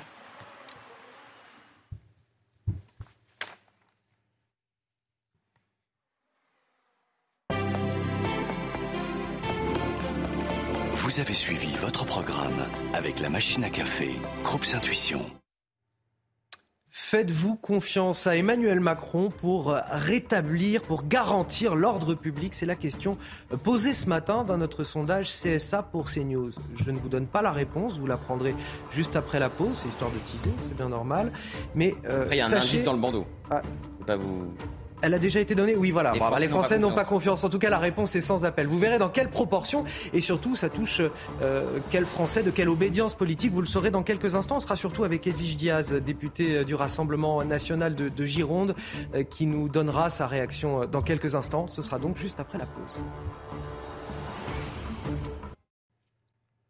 7 heures passées de 16 minutes. Bon réveil à tous sur CNews. Vous êtes au bon endroit. Faites-vous confiance à Emmanuel Macron pour garantir l'ordre public C'est la question posée ce matin dans notre sondage CSA pour CNews. Et la réponse est sans appel. 70% des Français interrogés nous disent non. Les explications, Adrien Spiteri. Au sortir des émeutes, le constat est clair Selon un sondage CSA pour CNews, 70% des Français n'ont pas confiance en Emmanuel Macron pour garantir l'ordre public. Dans le détail, les sympathisants de gauche répondent non à 68%, 19% pour ceux du centre et jusqu'à 82% à droite. À Paris, certains Français reprochent au président la gestion récente des émeutes dans le pays. Être beaucoup plus ferme, euh, pouvoir rassurer les gens aussi. Et je pense que ceux qui habitaient en banlieue, ils ont dû un peu flipper. Euh, je ne suis pas certaine qu'ils fassent grand-chose pour la sécurité.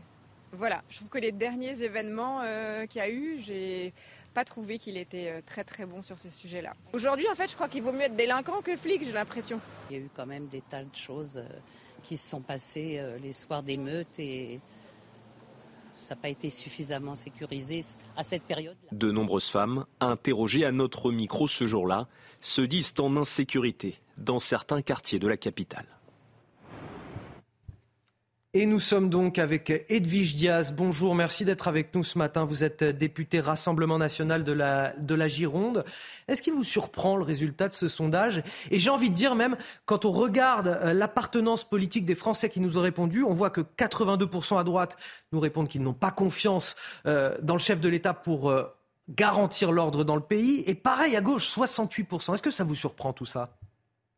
Non, ça ne me surprend euh, pas du tout. D'ailleurs, je, tiens à signaler qu'il y a pile poil un an euh, sur votre antenne, euh, vous aviez fait à peu près le même sondage et le résultat était de 60%. Donc là, la situation s'est aggravée de 10%, mais en même temps, c'est normal. Moi, je considère que les Français sont lucides. ce résultat, ce sondage est le résultat de ce que les Français ont vu, c'est-à-dire les émeutes, euh, une multiplication des agressions à l'encontre des élus ou plus récemment le meurtre du petit Enzo, 15 ans, tué par arme blanche pour un mauvais regard. Et puis ce résultat aussi vient sanctionner les mensonges d'Emmanuel Macron. Euh, dont les Français sont, sont lassés. Moi, je me souviens en 2021, il disait qu'il allait euh, mettre plus de bleu sur le terrain. Et en définitive, la Cour des comptes nous apprend que 25 000 forces de l'ordre ont démissionné. Et puis aussi, je pense que ce résultat, ce sondage, c'est le résultat du bilan calamiteux de M. Darmanin, qui nous promettait euh, il y a quelques années que les dealers arrêteraient de dormir paisiblement. Or, tout le monde ne peut que constater une explosion des points de deal en France. Et puis, M. Darmanin, c'est aussi M. le ministre euh, du fiasco en matière de sécurité. Là, tout le monde se souviendra de l'expulsion de l'imam Iqwisen, euh, de la faible exécution des OQTF, de l'évaporation dans la nature des migrants de l'Ocean Viking et puis du fiasco du Stade de France. Donc en fait, ce résultat pardonnez-moi, mais l'exécutif, Emmanuel Macron et même Gérald Darmanin ne sont pas complètement naïfs. Emmanuel Macron avait évoqué il y a quelques mois en Conseil des ministres un processus de décivilisation. Euh, pour le constat, il est là. Pareil, quand il a parlé euh, euh, des émeutes lors de son, sa prise de parole, son interview en Nouvelle-Calédonie, il a rappelé l'ordre, l'ordre, l'ordre trois fois. Donc quand il s'agit des constats, il est là. Mais quand il s'agit d'agir, il y a un petit peu moins de monde. Comment vous expliquez ça? Est-ce qu'il est piégé politiquement quelque part entre sa droite et sa gauche, le sentiment, ce fameux en même temps où il est obligé quelque part de satisfaire tout le monde? Oui, c'est ça, c'est tout à fait les limites du en même temps. Et c'est pas parce qu'il répétera trois fois sur sa chaise en sautillant qu'il veut rétablir l'ordre, l'ordre, l'ordre, euh, qu'il va euh, euh, l'appliquer. De toute façon, on voit bien les limites, comme je viens de le démontrer, de la politique menée par M. Darmanin. Je pourrais aussi parler du laxisme judiciaire encouragé par Éric Dupont-Moretti. D'une manière générale, les Français pensent que la réélection d'Emmanuel Macron, ils sont 7 sur 10, je crois, à penser que sa réélection a été une mauvaise chose. Mais je veux dire aux Français, ce qu'ils subissent actuellement, ça n'est pas le résultat d'une fatalité, c'est le résultat de votes. Et moi, je tiens à souligner euh, que, euh, à l'inverse euh, de, de, ce sondage, 53% des Français font confiance à Marine Le Pen pour rétablir la sécurité. Et donc moi j'invite les Français à changer de politique en 2027, à faire confiance à Marine Le Pen. J'entends bien, vous prêchez pour votre paroisse, c'est de bonne guerre. Je précise, et, je vous remercie Edwige Diaz d'avoir accepté de répondre à nos questions. Vous êtes député RN euh, de la Gironde. Je précise qu'on aura tout à l'heure Louis Marguerite, député Renaissance de Saône-et-Loire, pour réagir également à ce sondage, pour le confronter à cette opinion des Français. Merci à vous Edwige Diaz. Vous restez avec nous sur CNews dans quelques minutes. On revient, on vous fera découvrir le témoignage d'Amandine, collégienne de 14 ans, victime de harcèlement scolaire. Sa mère essaye désespérément de la faire changer d'établissement. C'est très difficile, vous allez le voir. Vous entendrez le témoignage d'Amandine et de sa maman dans le journal de 7h30 dans un instant tout de suite. Retrouvez la météo des plages avec Paraquito, solution anti-moustique fabriquée en France aux actifs d'origine végétale. Un ciel nuageux avec pas mal de précipitations du côté de Deauville ou encore au Touquet. Demain 19 degrés, pas plus pour la température de l'eau sous un indice UV de 3 à la Baule ou encore du côté de Noirmoutier. Là aussi quelques précipitations, 22 degrés et 19 degrés pour essayer d'aller faire quelques brasses, on poursuit avec de meilleures conditions que ce mercredi à Saint-Jean-de-Luz, 25 degrés, 24 degrés par exemple pour aller surfer. N'oubliez pas la crème solaire autour du golfe du Lion à Valaras, 29 degrés sous un soleil généreux, 22 degrés sous un indice UV de 10. Direction Cannes avec là aussi de belles conditions ensoleillées, 28 degrés comme à Ajaccio et 27 degrés pour aller vous baigner comme à Cannes d'ailleurs, 26 degrés ou encore à Antibes. C'était la météo des plages avec Paraquito, solution anti-moustique fabriquée en France aux actifs d'origine végétale. 7h27, bon réveil à tous sur CNews avec Marine Sabourin, avec Gauthier Lebret et avec Carole Zanin pour la météo tout de suite. Regardez votre météo avec Samsonite Proxys. Légère, résistante, durable. Une nouvelle génération de bagages. Carole, direction le, sud, ailleurs, où les vacanciers ont pu euh, profiter de la plage jusqu'au coucher du soleil. Oui, Anthony, grâce à deux facteurs. Les températures agréables autour du golfe du Lion, mais ce n'est pas tout grâce au vent également qui a soufflé hier autour du golfe du Lion de 50 à 60 km par heure. Voilà qui a fait plaisir aux touristes avec euh, ce défilé de cerfs-volants. Euh, place à la couleur de votre ciel de ce matin. Hier, par exemple, eh bien, vous aurez du beau temps ce matin. Ça sera pareil du côté d'Ajaccio. Et puis, plus vous allez remonter vers le nord, plus le temps sera instable avec toujours ces précipitations de la pointe bretonne en remontant vers les Hauts-de-France, mais également sur les régions du nord-est avec ce vent qui soufflera également de 50 à 70 km par heure. À noter euh, cette petite grisaille du côté du bord de Léon. poursuit avec la carte de cet après-midi. Nous aurons toujours un ciel bien gris avec des cumuls pluviométriques plus ou moins modérés de 30 à 40 litres d'eau par mètre carré sur les régions du nord. Davantage de soleil au sud, mais attention, des orages vont éclater en fin de journée sur les Pyrénées. On poursuit avec les températures de ce matin. Une relative euh, fraîcheur, 16 degrés pour Brest, 17 pour les rues parisiennes, 11 à Aurillac et 19 euh, degrés pour Marseille. Ça va grimper dans le courant de l'après-midi avec ce vent euh, qui va également se renforcer autour du golfe du Lion. 29 degrés pour du côté de Montpellier, 23 pour Paris, 19 degrés pour la pointe bretonne. On poursuit avec vos prévisions pour ces trois prochains jours. Encore un petit peu d'instabilité du bassin parisien en remontant vers l'Ardenne vendredi. Partout ailleurs, eh bien, du beau temps, sauf sur euh, le relief des Alpes, de 24 à 29 degrés. Toujours de l'instabilité sur les Alpes samedi. À nouveau, une perturbation qui arrivera par les côtes de la Manche dimanche. C'était votre météo avec Samsonite Proxys. Légère, résistante, durable. Une nouvelle génération de bagages.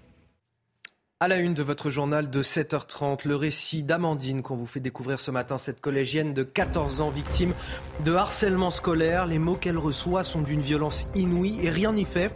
Au collège comme à l'extérieur, elle est poursuivie par ses harceleurs. Sa mère se bat aujourd'hui pour la faire changer d'établissement. Vous verrez que ce n'est pas facile. Vous entendrez leur témoignage dès le début de ce journal de plus en plus de policiers en arrêt maladie depuis le placement en détention provisoire de l'un d'entre eux accusé de, violence lors des émeutes à Marseille. La colère se propage à de nouvelles villes comme Lyon. Nous serons avec un représentant des forces de l'ordre dans ce journal. Depuis trois ans, une centaine de parents ont découvert des asticots dans le lait en poudre de la marque Gallia. Malgré des plaintes et une enquête qui a mené à l'absence d'insectes dans les boîtes, les signalements se poursuivent. Une association monte au créneau. On évoquera également cette tentative de coup, d'État au, Niger des militaires putschistes qui affirment avoir renversé le président Bazoum. Hier, ils dénoncent l'insécurité dans le pays. En France, le Quai d'Orsay condamne cette prise de pouvoir par la force.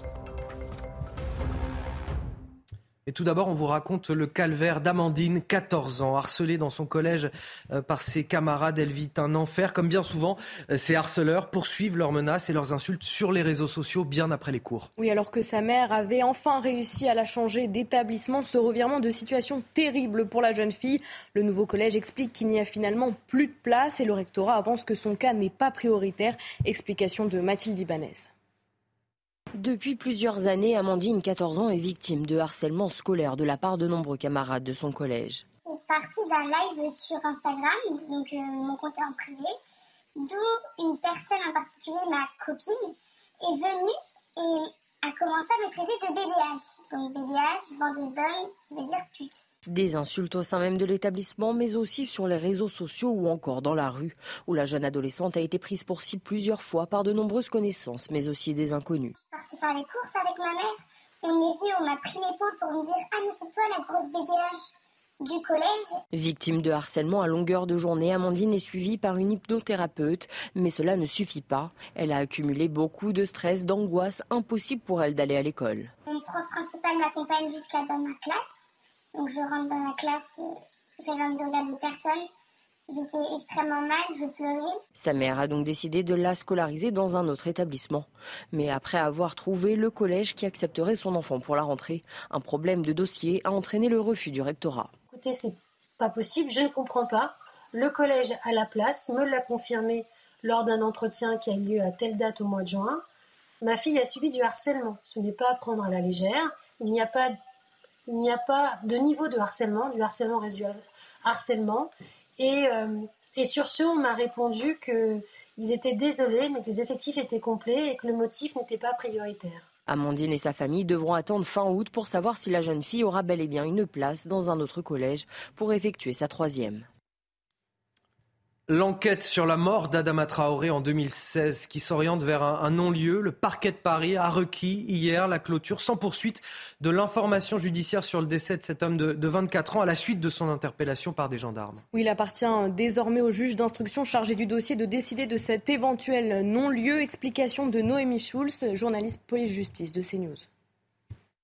À l'issue d'un réquisitoire de plus de 70 pages, le parquet de Paris demande un non-lieu dans l'enquête sur la mort d'Adama Traoré en juillet 2016. Dans cette affaire très sensible puisqu'elle est devenue le symbole de la lutte contre les violences policières et le racisme, la procureure de la République de Paris estime que les causes de la mort d'Adama Traoré ne sont pas évidentes, mais qu'il s'agit vraisemblablement d'un coup de chaleur. Ce jour de juillet 2016, il faisait près de 37 degrés. Le parquet considère également que l'interpellation a été très rapide, que si elle a pu contribuer à la mort d'Adama Traoré, elle n'a pas été déterminante. On peut aussi lire que l'interpellation était justifiée au regard des informations reçues par les gendarmes et qu'ils ont utilisé des gestes autorisés avec proportion. Les violences sont donc exclues, tout comme la non-assistance à personne en danger. Selon le parquet, les gendarmes ont agi dans les règles à partir du moment où ils ont constaté le malaise d'Adama Traoré. Les avocats des gendarmes ont salué une décision extrêmement motivée qui ne laisse la place à aucune zone d'ombre pour aboutir à la mise hors de cause des gendarmes.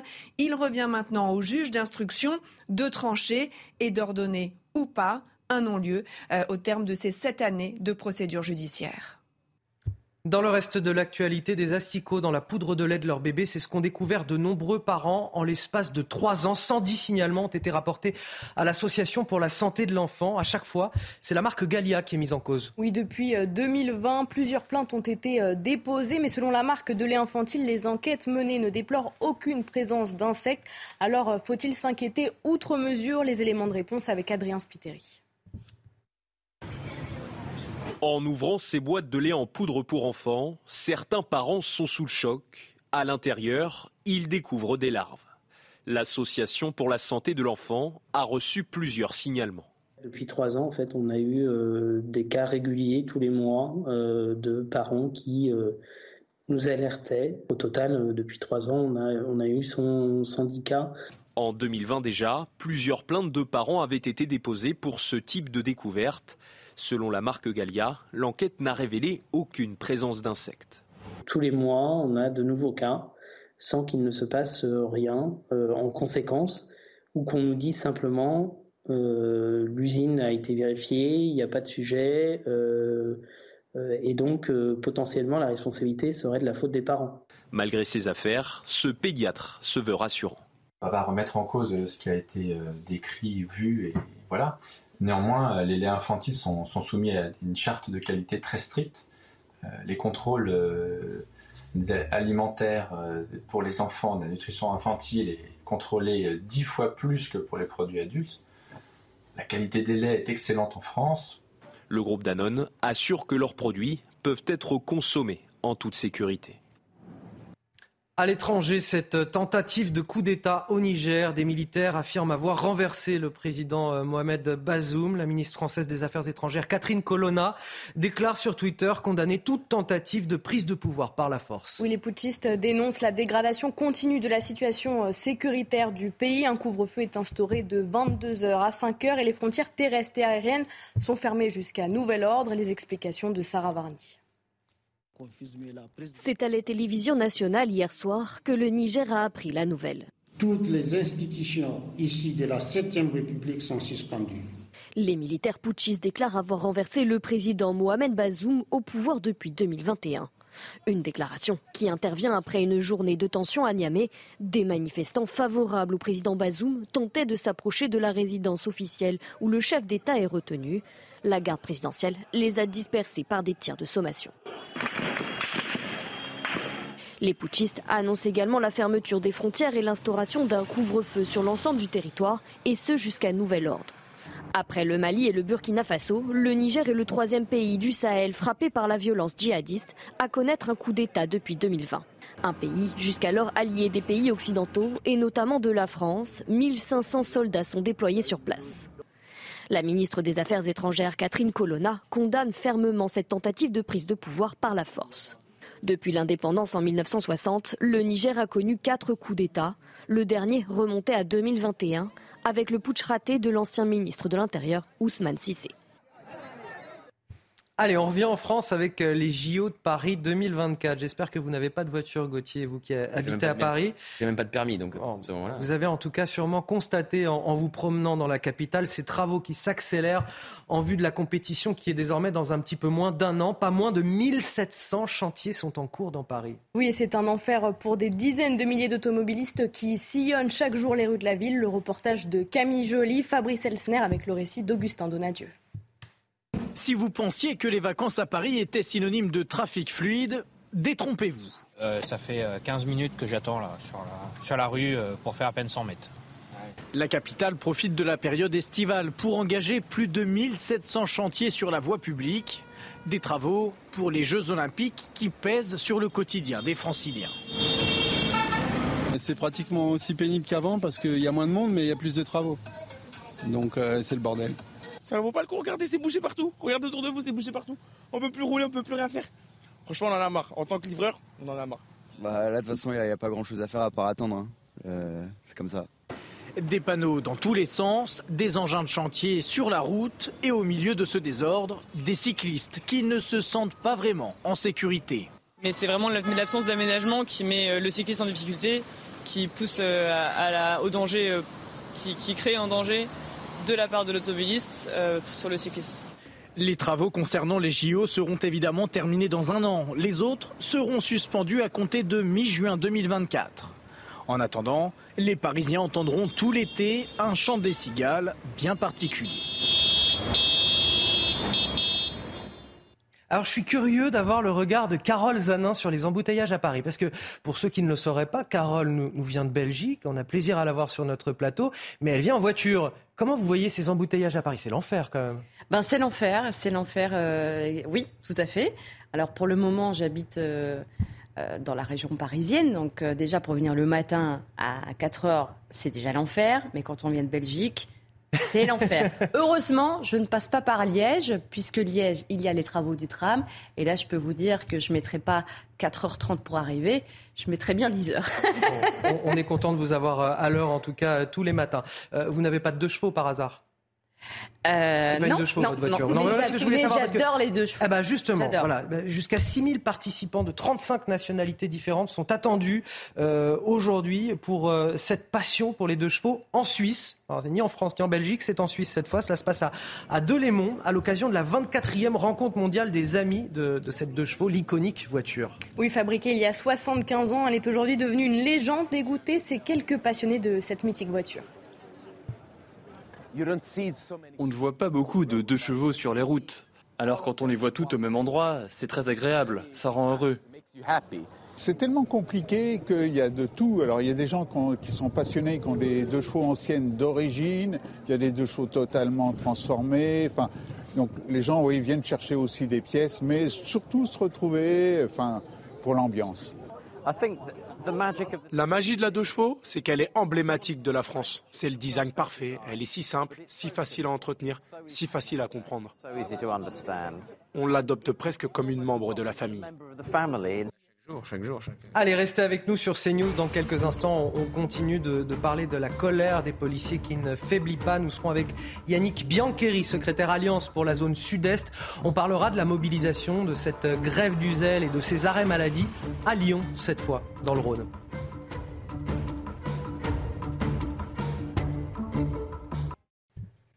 Allez, dans un instant, nous sommes avec euh, Yannick Biancheri, euh, secrétaire euh, Alliance Police pour la zone sud-est. Mais tout d'abord, le rappel de l'actualité, Marine Sabourin.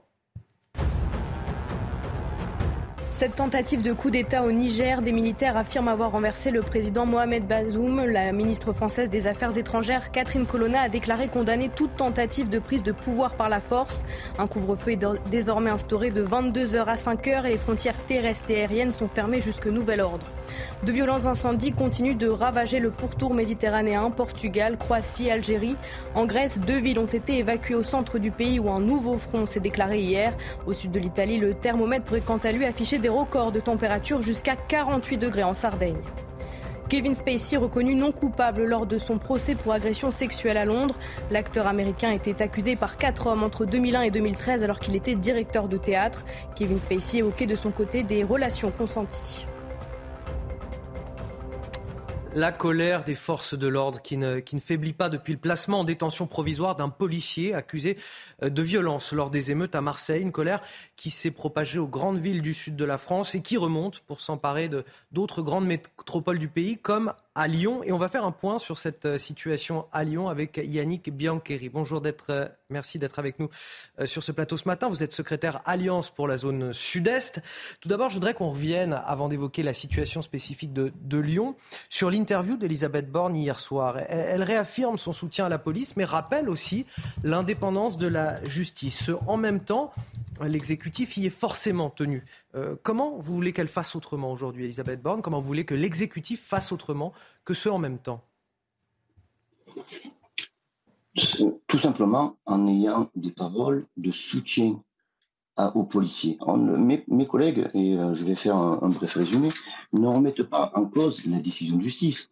On remet, ils remettent en cause la décision d'un juge, celui des JLD, celui de la juge de liberté de détention, euh, qui pense que c'est plus facile pour lui de mettre un, policier en prison plutôt qu'un criminel. Donc, on attend, et mes collègues attendent, parce que ils sont fatigués. Vous savez, un métier de policier, c'est compliqué quand même. Un métier de policier, euh, tous les jours, euh, quand on dit au revoir à nos parents, à notre épouse, à nos époux, à nos enfants, on ne sait pas si le soir on va rentrer à la maison, si on ne va pas finir soit dans un cercueil, soit en prison. Donc, mes collègues, chaque fois qu'ils commencent une journée de travail ou une soirée, voire une nuit, eh bien, ils ne savent pas à quel risque ils vont faire face. Si c'est un risque euh, physique, un risque euh, psychologique, un risque disciplinaire ou un risque judiciaire. Donc, mes collègues sont fatigués et on attend un soutien indéfectible du gouvernement, parce que on est policier et on est là pour faire respecter l'ordre et amener la paix à tous les concitoyens, afin que tout le monde puisse vivre ensemble. C'est pourtant, ça nous paraît simple d'avoir un soutien indéfectible du gouvernement et que le gouvernement puisse amener les bonnes réponses. Mes collègues sont fatigués.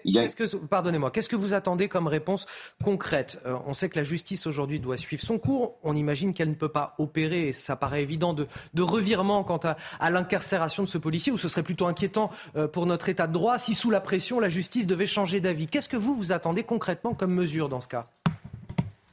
Ben, mes collègues attendent tout simplement des mesures de protection, de mieux encadrer leur statut et de mieux encadrer leurs conditions d'intervention, qu'ils soient protégés. Parce qu'on ne peut pas faire peser la charge de nos interventions pour la sécurisation de la France à nos familles. Donc voilà, on attend vraiment d'avoir un entretien avec le ministre de la Justice pour discuter de ce qu'on pourrait mettre en place pour mieux apporter de réponses de protection aux collègues. Donc, et on entend peut-être aussi une position du président de la République un peu plus ferme en direction euh, des policiers. Voilà, parce que vous savez, on est à pratiquement 80% de la population qui soutiennent la police. D'accord? On mis les 20% d'anarchistes de certains partis politiques qui vivent sur le chaos de la France pour avoir des voix électorales. Euh, nous, on demande à juste que le président de la République puisse être, et on espère, être dans ces 80% plutôt que dans ces 20%.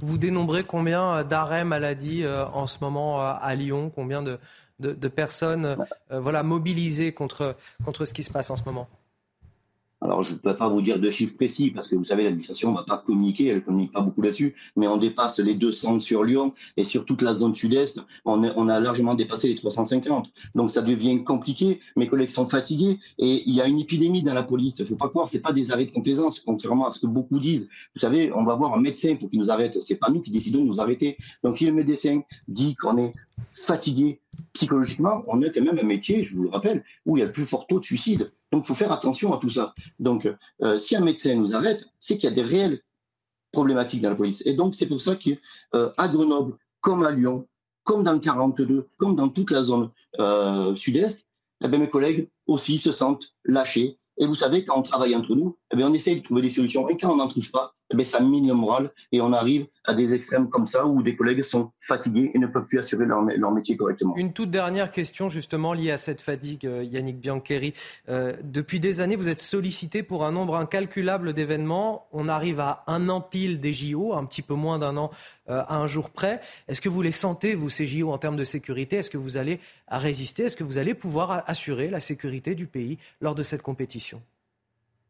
Alors, on est les policiers républicains, on fera tout pour que la sécurité soit dans l'ensemble du territoire lors des JO, mais euh, bien plus rapidement va, vont arriver la Coupe du Monde de rugby, va arriver la Coupe du Monde de rugby. Donc, euh, bien sûr que l'on peut maintenir la sécurité. Mais il faut nous donner les moyens et peut-être nous libérer une partie de notre euh, cerveau en nous disant, ben voilà, si on fait notre métier, si on assure la sécurité de tous les citoyens, si on met notre vie en péril pour assurer la sécurité de tous les Français, eh ben qu'on ait quelque chose qui nous protège et un gouvernement qui soit derrière nous et qui nous donne les moyens de, d'être, de travailler en sécurité. Et on entend, et on entend votre point de vue. Les JO sont l'année prochaine.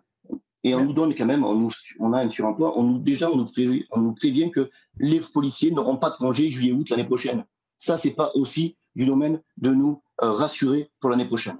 Merci à vous Yannick Biancheri, je le rappelle, vous êtes secrétaire Alliance pour la zone sud-est. Son silence euh, parle-t-il pour lui depuis le début de la crise entre la police et la justice? On va parler dans un instant avec Gauthier Lebret de Gérald Darmanin.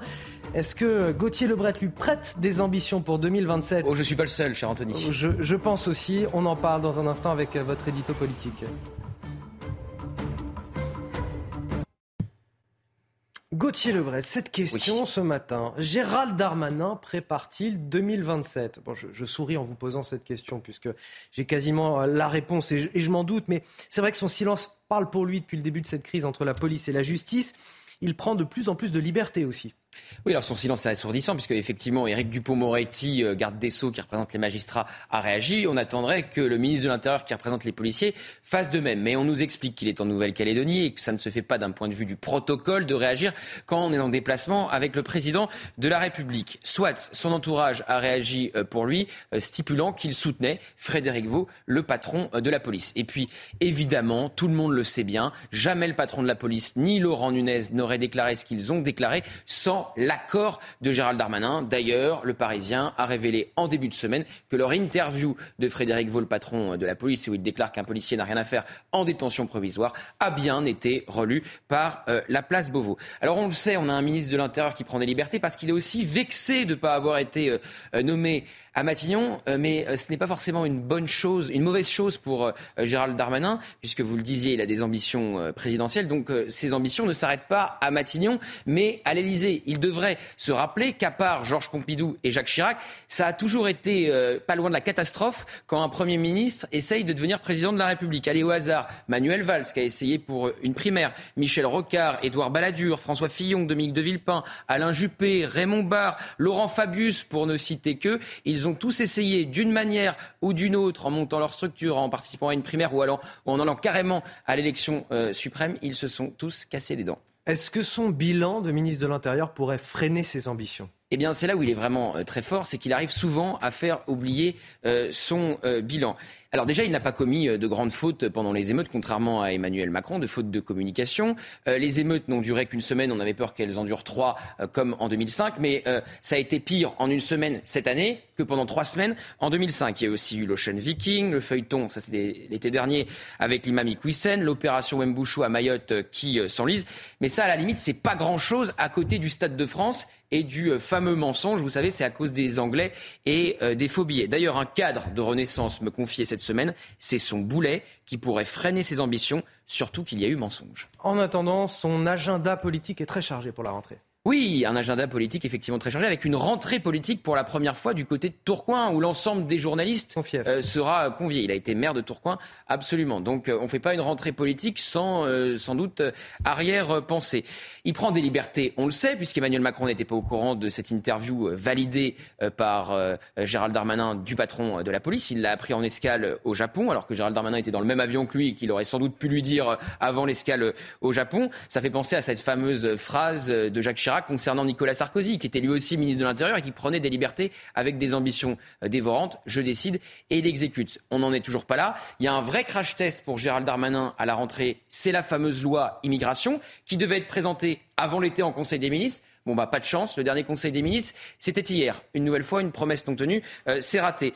Encore un échec que Gérald Darmanin réussira sûrement à faire oublier. Mais effectivement, si la loi immigration se déroule mal, les débats se déroulent mal à l'Assemblée et qu'une motion de censure est votée, déposée par les LR, est votée et fait tomber le gouvernement, ça sera encore une nouvelle fois compliqué, mais tel un phénix, le ministre de l'Intérieur pourrait une nouvelle fois renaître de ses cendres, parce qu'en politique, on n'est jamais mort. Et tel un phénix, il reviendra dans la matinale à 8h15 pour son interview politique. Gauthier Lebret qui recevra tout à l'heure Sarah El Haïry, secrétaire d'État en charge de la biodiversité. Bon réveil à tous si vous nous rejoignez euh, sur CNews. Il est 7h58, c'est l'heure de la météo, signée Carole Zanin. Regardez votre météo avec Samsonite Proxys. Légère, résistante, durable une nouvelle génération de bagages.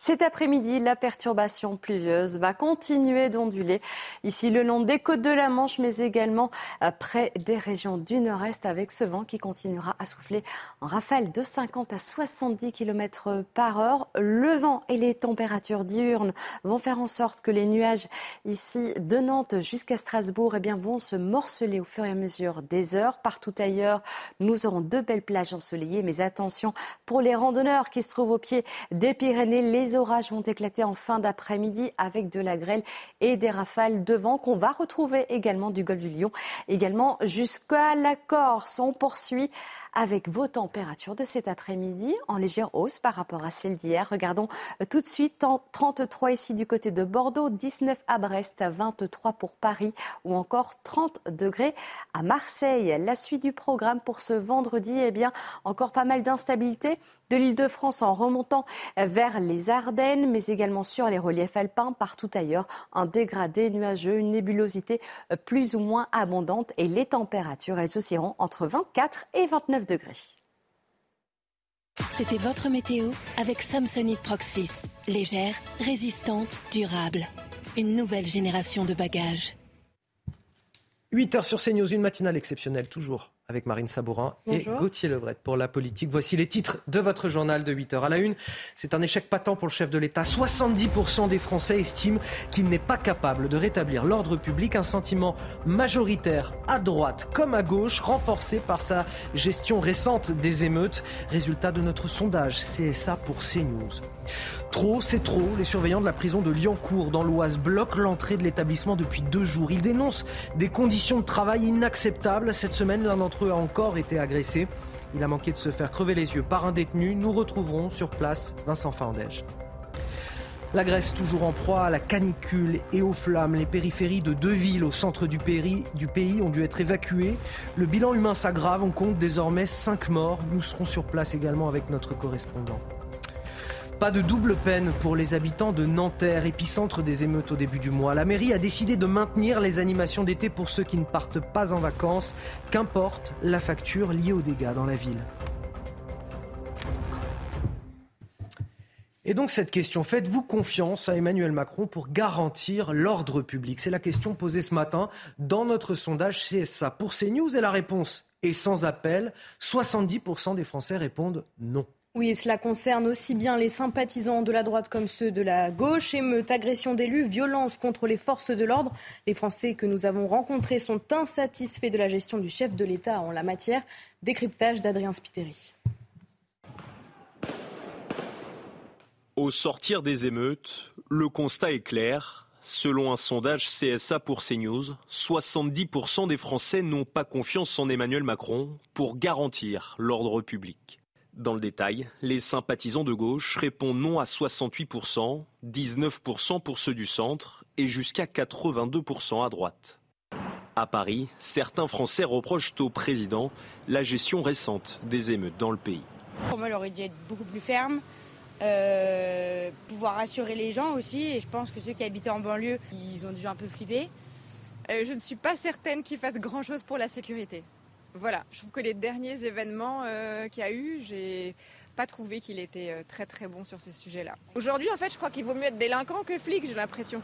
Il y a eu quand même des tas de choses euh, qui se sont passées les soirs d'émeutes et ça n'a pas été suffisamment sécurisé à cette période. -là. De nombreuses femmes, interrogées à notre micro ce jour-là, se disent en insécurité dans certains quartiers de la capitale. Et à 8h30, on confrontera le, député euh, Renaissance de Saône-et-Loire, Louis, Marguerite, au, résultat de ce sondage. La colère des surveillants pénitentiaires à, à Liancourt, dans le département de l'Oise. Cela fait maintenant deux jours qu'ils bloquent l'entrée de leur prison en cause une énième agression de l'un d'entre eux qui a failli se faire crever les yeux par un détenu cette semaine. Oui, Vincent Fandège est avec nous en direct de Liancourt. Vincent, les surveillants dénoncent leurs conditions de travail.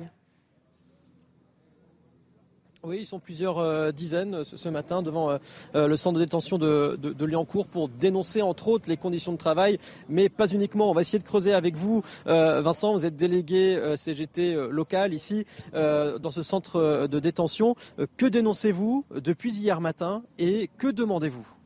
Alors c'est simple, euh, on enchaîne des séries d'agressions depuis euh, maintenant euh, un mois, dont une plus particulièrement grave, un collègue qui s'est fait poignarder à trois reprises à l'arrière de, la cuisse et un manque d'effectifs. Il manque 50 personnels sur la structure. Nous sommes l'établissement le plus impacté de l'ADI de Lille. Notre revendication, elle est simple, obtenir 25 personnels de surveillance à travers la prochaine sortie d'école. Parce que sous-effectif égale personnel en danger. Elle est là la corrélation? Exactement. Le sous-effectif entraîne de l'insécurité, détention pénale et le fait de, il manque 10 agents euh, par appel. Donc euh, ça nous met clairement dans une insécurité et, l'impossibilité de, tenir une journée type de détention avec tous les mouvements que cela incombe. Euh, dernière question, Vincent. Ce matin, il y a eu un vote à main levée il y a quelques, quelques minutes et vous avez voté notamment un très léger allègement de la mobilisation. Expliquez-nous. C'est ça, aujourd'hui, nous, ce qu'on veut, c'est sortir du bras de fer, rentrer dans la négociation avec l'administration. Je pense que les collègues ont réellement montré leur colère hier et, encore aujourd'hui, ils se mobilisent parce qu'ils sont épuisés, ils n'ont plus de, repos. Donc aujourd'hui, on a décidé de, laisser passer le premier tour par Loire. Mais par contre, tous les, tous les véhicules, toute entrée et toute sortie de l'établissement seront, seront suspendus jusqu'à obtention de l'effectif nécessaire pour, le bien-être de notre structure. Merci beaucoup Vincent d'avoir été euh, euh, avec nous ce matin en direct sur CNews, donc euh, quasi statu quo, j'allais dire ici, devant ce centre de détention. Vincent Fandège en, direct du centre pénitentiaire de Liancourt dans l'Oise. Merci à vous, merci à, Jules Bedeau qui est derrière la caméra. À l'étranger, ces violents incendies qui continuent de ravager le pourtour méditerranéen, le Portugal, la Croatie, l'Algérie et puis bien sûr la Grèce. Vous le voyez sur euh, ces images. On va rejoindre sur place notre correspondant CNews, François-Xavier Freland. Bonjour. Ces dernières 24 heures, il y a de nouveaux foyers qui se sont déclarés. Oui, la Grèce brûle toujours avec des températures quand même légèrement en baisse, 5 à 6 degrés au moins du côté euh, d'Athènes, où l'on a battu, vous le savez, cette semaine des records avec 44 degrés. Mais le vent euh, qui souffle de plus belle, vous le voyez derrière moi, ravive les braises ici et là. Alors pour vous donner une idée hein, de, la, de la situation devenue euh, difficilement contrôlable, voire incontrôlable, autour de 80-90 feux sont encore actuellement sur toute la Grèce. De nouvelles évacuations ont eu lieu à l'ouest, sur l'île de Corfou, et dans la région historique du Péloponnèse, et puis aussi à l'extrême est du côté de l'île de Rhodes, alors que les incendies font toujours euh, cette fois-ci dans le centre du pays, à l'est d'Athènes, la mort d'une femme de 69 ans, euh, mercredi, euh, dans les montagnes, un peu à l'écart au centre du pays, à Manisia. Elle s'est retrouvée piégée par les flammes dans la caravane où elle dormait en pleine montagne. Et toujours dans cette région, un berger de 45 ans est mort, lui, alors qu'il tentait de, sauver son troupeau de moutons. Toujours au centre, du côté de, Volos. C'est donc dans cette région verte de Volos, juste au-dessus de l'île de B, toujours en flammes, que eh bien, les efforts des pompiers se concentrent. désormais, vous voyez, sur la carte euh, grecque, ce sont les dernières poches hein, de végétation euh, qui partent en fumée. Merci à vous, François-Xavier euh, Freland, notre correspondant en Grèce. bilan également compliqué en Italie où des vents violents sont attendus aujourd'hui. Oui, dans le sud du pays, le thermomètre pourrait afficher des températures records jusqu'à 48 degrés en Sardaigne.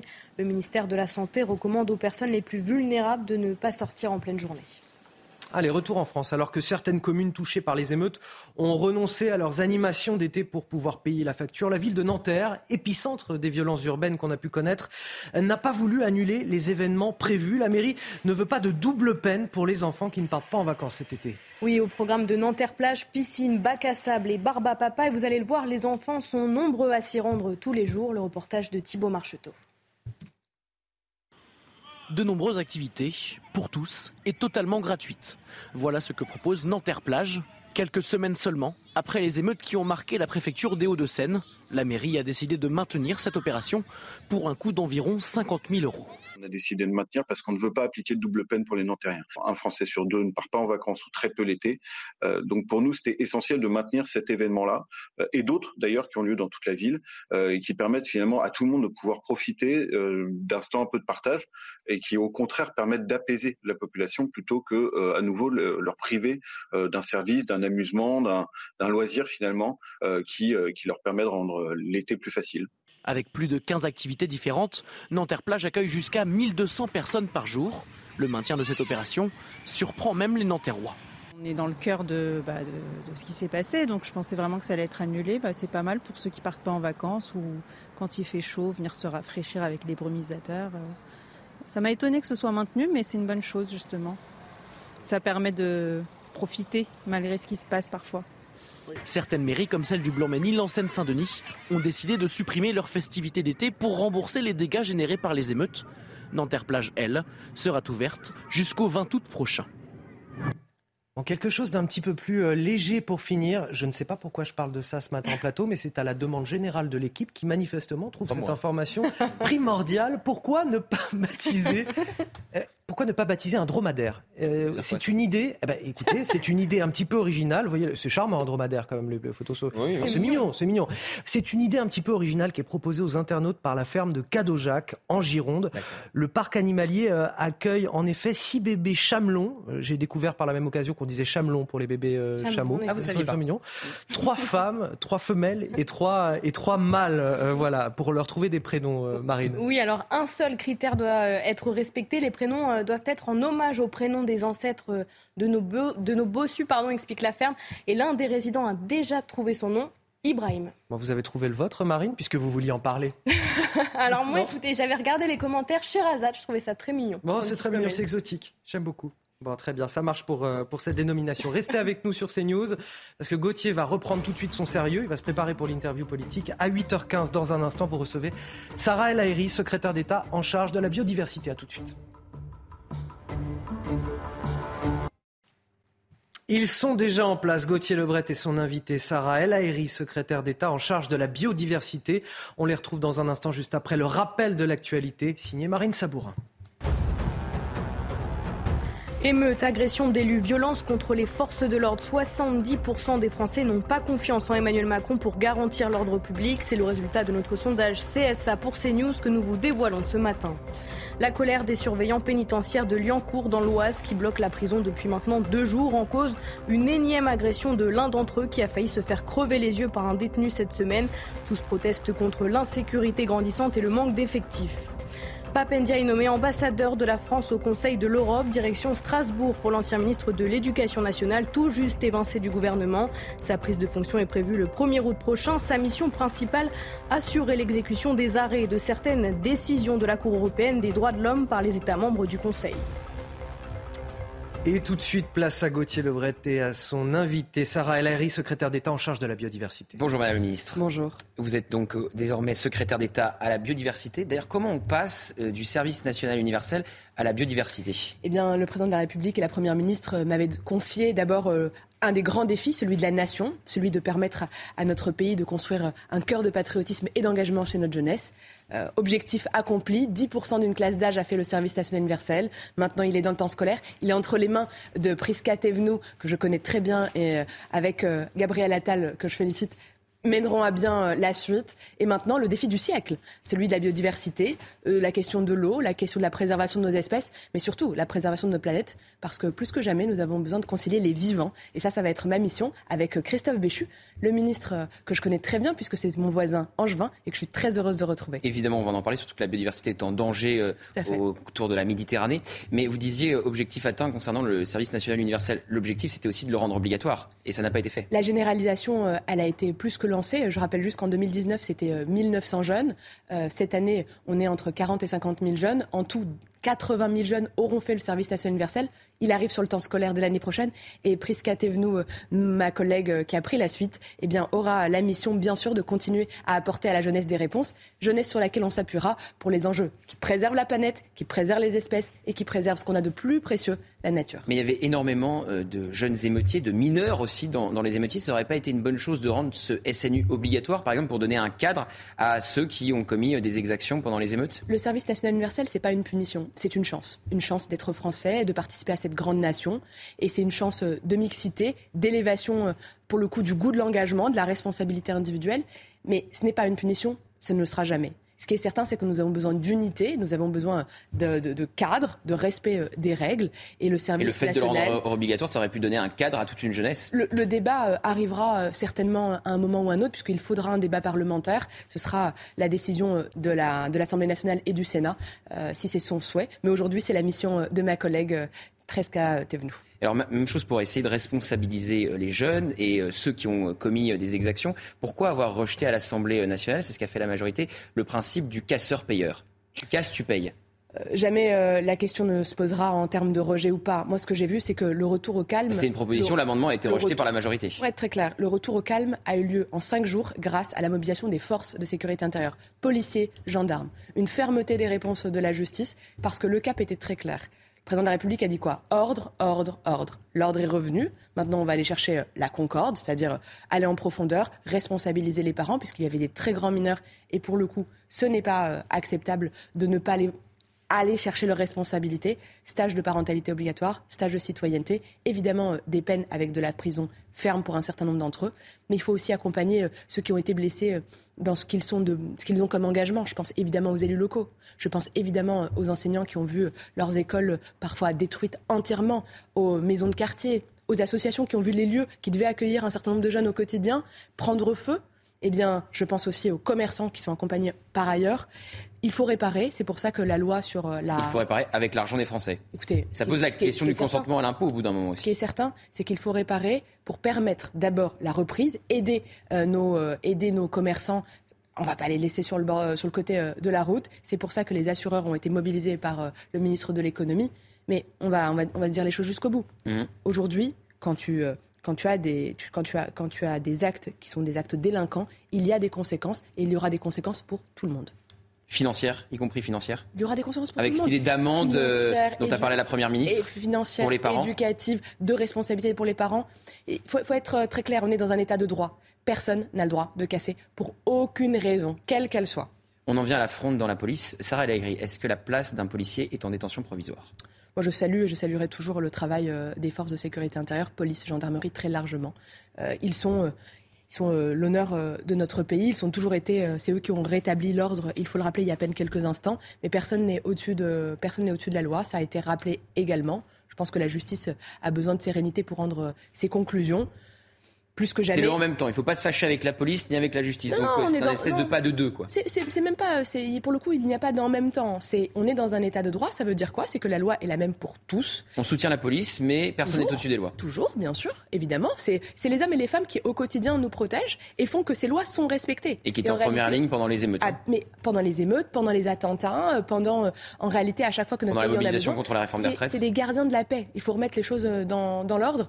Et à côté de ça, eh bien, il y a des lois et elles sont valables pour tout le monde. Et c'est pour ça que la, justice a aussi besoin de sérénité. On sait la féliciter quand les réponses sont extrêmement fermes pour les émeutiers. Je pense qu'il lui faut le calme nécessaire. Mais surtout, moi, j'ai confiance dans nos forces euh, de sécurité intérieure et dans les policiers en particulier pour être aux côtés euh, des Français et des citoyens qui en ont le plus besoin. Alors, vous soutenez bien sûr la police, mais est-ce que vous soutenez euh, les propos du patron de la police, Frédéric Vaux, et les propos de Laurent Nunez, préfet de police, qui juge que la place d'un policier n'est pas en détention provisoire, n'est pas en prison, qu'il n'a pas été jugé Vous savez, aujourd'hui, je suis ministre de la biodiversité et je ne m'amuserai pas à rentrer dans les commentaires de commentaires. Ce qui est certain, c'est que les propos et de l'un et de l'autre ont eu une réponse pas de la part du président de la République et de la première ministre. Encore une fois, personne n'est au-dessus de la loi. Il faut le retour au calme. Laurent Nunez a fait une lettre aux policiers rappelant à quel point leur euh, leur métier est un honneur, un honneur de protéger, et que plus que jamais, la priorité qui est la nôtre, c'est d'être aux côtés des forces de l'ordre. Faut, faut rappeler que qui a augmenté le nombre? Plus de 10 000 policiers. Qui a remis euh, des moyens, des voitures, des outils? Qui a renforcé les forces de sécurité intérieure? C'est nous. Qui, euh, aujourd'hui, euh, a fait une loi de programmation et pour la justice et pour le ministère de l'Intérieur? Qui renforce le régalien avec une loi de programmation militaire à plus de 413 milliards d'euros? C'est notre gouvernement. Donc évidemment, on est aux côtés des forces de l'ordre, bien sûr, mais attention, euh, la, justice a aussi besoin de son temps et puis stricte séparation des pouvoirs. On ne commande pas l'un ou l'autre. Et c'est une erreur de se mettre en arrêt maladie comme le font les policiers pour se mettre en grève de manière euh, déguisée? Je ne rentrerai pas dans ces commentaires-là pour une raison toute simple. Je pense qu'on a besoin euh, d'apaisement et j'ai confiance aujourd'hui dans nos forces de sécurité intérieure pour répondre eh bien, aux missions qui sont les leurs. Les, forces de sécurité, de sécurité intérieure qui ont très mal pris les propos du chef de l'État à Marseille parlant d'actes inexcusables après la mort du jeune Naël. Vous savez, euh, encore une fois, euh, moi je ne suis pas syndicaliste, je suis membre du gouvernement et, pour le coup, plus que jamais, euh, encore une fois, on rappelle notre soutien aux forces de sécurité intérieure et en même temps la juste séparation des pouvoirs. Le président de la République a plus d'une fois montré son attachement aux forces de sécurité intérieure et aux policiers, plus d'une fois. Et je pense que les actes le prouvent très largement. J'ai parlé du budget, entre autres, qui n'est qu'une preuve d'amour. Le président a dit qu'il fallait répartir les difficultés sur l'ensemble du territoire. C'était lors de son interview euh, lundi au journal de 13h. Ça veut dire quoi répartir les difficultés sur le territoire? On a vu euh, que dans certains euh, quartiers, il y, a eu, il y a eu des violences, il y a eu une période d'ultra-violence avec les émeutes. Ça a touché des quartiers populaires, mais aussi des villes moyennes, des villes qui n'ont même pas de quartier populaire. Il faut un moment prendre le temps, le temps d'une analyse plus large. C'est les travaux qui sont menés en ce moment même et les conclusions arriveront à la rentrée. Mais ça ne veut pas dire, comme l'ont compris certains, à droite notamment, répartir les familles de délinquants sur le territoire? C'est pas ça que ça veut dire? Je rentrerai pas dans ce, dans, dans, dans ce débat-là. Et puis, de manière très claire, il y a un ministre en charge des questions de l'intérieur, une ministre en charge aujourd'hui de la ville, et ce sera à eux, bien sûr, d'y répondre. Par contre, je peux vous parler, entre autres, des sujets, pour le coup, de difficultés qui touchent la question de biodiversité, avec des enjeux. Mais vous avez été aussi ministre du SNU, donc c'était intéressant de vous entendre aussi là-dessus. Vous n'avez pas oublié, évidemment, tout ce que vous avez fait pendant un. Un engagement est un engagement pendant même trois ans, pour être exact. Exactement, un an avec Elisabeth Borne et avant avec Jean Castex. 70%, euh, c'est notre sondage du jour, Sarah Lagri, 70% euh, des euh, Français ne font pas confiance à Emmanuel Macron pour rétablir l'ordre dans le pays. Comment vous réagissez à cette large majorité de Français qui craignent qu'Emmanuel Macron ne rétablisse pas l'ordre dans le pays? et On sort d'une période d'ultra-violence on sort d'une période où il y a eu des pillages, des vols, des feux qui ont été allumés. Et donc, moi, je comprends cette, cette, cette sensation, cette émotion qui est celle à la suite des violences. Mais revenons à la raison qui a donné des moyens supplémentaires et financiers et des moyens juridiques c'est notre majorité, notre gouvernement, qui est aux côtés euh, des forces de sécurité intérieure depuis six ans maintenant. C'est notre gouvernement et notre majorité. Donc moi, je, n'opposerai jamais. Ce que je vois, c'est des résultats. Le cap est très clair donner les moyens à nos, euh, à nos forces régaliennes, parce que d'abord, c'est des gardiens de la paix, c'est leur mission, ils nous protègent au quotidien. Et de l'autre côté, renforcer les moyens de la justice, parce que ça marche sur deux jambes. Et on a euh, le budget historiquement le plus élevé de l'un et de l'autre. Aussitôt limogé, aussitôt recasé. Est-ce que vous savez de qui je parle? Je vous laisserai aller au bout de votre phrase. Papendiaï, qui donc euh, a été nommé hier en Conseil des ministres ambassadeur au Conseil de l'Europe. Ça donne quelle image de la politique Sarah El Ni limogé ni recasé. Soyons, euh, soyons euh, très, très explicites. Papendiaï a été le ministre de l'Éducation nationale. J'ai eu le plaisir de travailler. J'ai eu le plaisir de travailler avec députés lui. de la majorité. Oui, j'ai eu le, plaisir de travailler avec lui pendant plus d'un an à ses côtés. Vraiment parce que vous avez deux lignes idéologiques assez opposées quand même. Vous savez, quand, quand on donne un an de sa vie pour servir, servir euh, de plein de manières différentes, mais pour servir euh, au sein du gouvernement, c'est une charge. C'est une chance, mais c'est une charge, c'est une responsabilité. Alors on y embarque euh, sa famille, on y embarque ce qu'on a de plus, de plus précieux, et on fait de son mieux. Ce que j'ai vu, c'est un ministre qui a été à sa tâche et qui aujourd'hui servira par ailleurs au sein du Conseil, au sein du Conseil de l'Europe.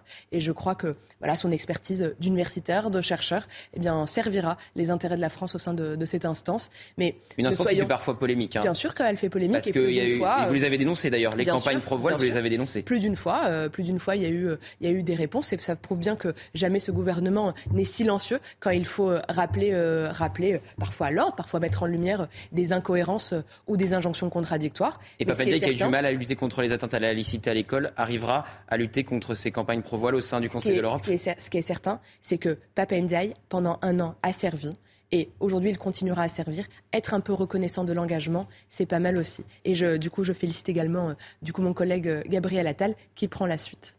On passe à la biodiversité. C'était une promesse, on y va. Comment protéger notre biodiversité quand des incendies euh, ravagent, je le disais, les contours de la Méditerranée? Vous savez, 80% de notre biodiversité est dans les forêts. J'étais en déplacement hier en Sologne avec Marc Fesneau sur les questions, pour le coup, de forêt. Plein de manières. D'abord, responsabilité et civilité attention, attention euh, aux mégots de cigarettes, attention euh, quand il y a des interdictions euh, de barbecue, de bien, de, bien les respecter, attention à ce qui nous entoure, parce que faut dire les choses telles qu'elles sont.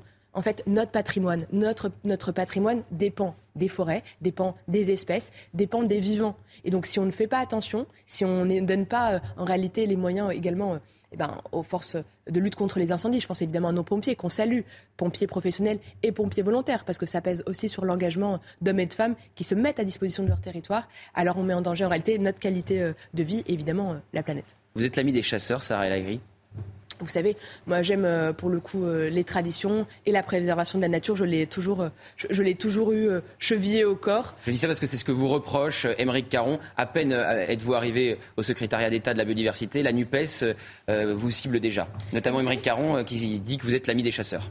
Oui, mais, mais pour le coup, il n'y a aucune, il n'y a aucune, il n'y a aucune insulte peut-être dans, dans, sa bouche. Les, les gens qui opposent par exemple Sandrine Rousseau, Émeric Caron, ce sont des radicaux qui veulent qu'en réalité détruire, cliver. La réalité, elle est où?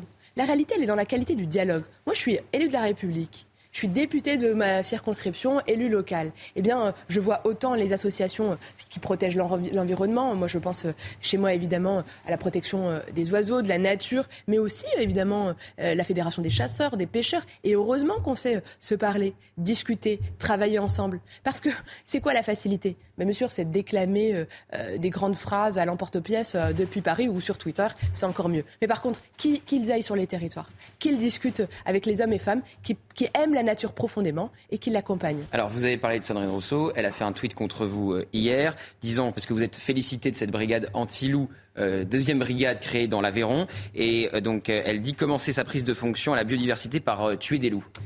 encore une fois, une, caricature à l'emporte-pièce, vue de Paris par Madame Rousseau. Alors, ça n'était une personne, c'est la, la championne de, de la punchline, mais qui ne donne aucune, aucune réponse, aucun résultat. Très concrètement, c'est quoi le sujet? Le président de la République a fait une promesse parce qu'il y a des drames économiques et, et, pour le coup psychologiques qui sont extrêmement lourds pour les éleveurs quand il y a des attaques de loups sur, sur leurs élevages. Moi, je suis la ministre de la biodiversité. C'est-à-dire que je suis aussi en charge de la préservation d'une espèce, celle du loup, qui est une espèce protégée.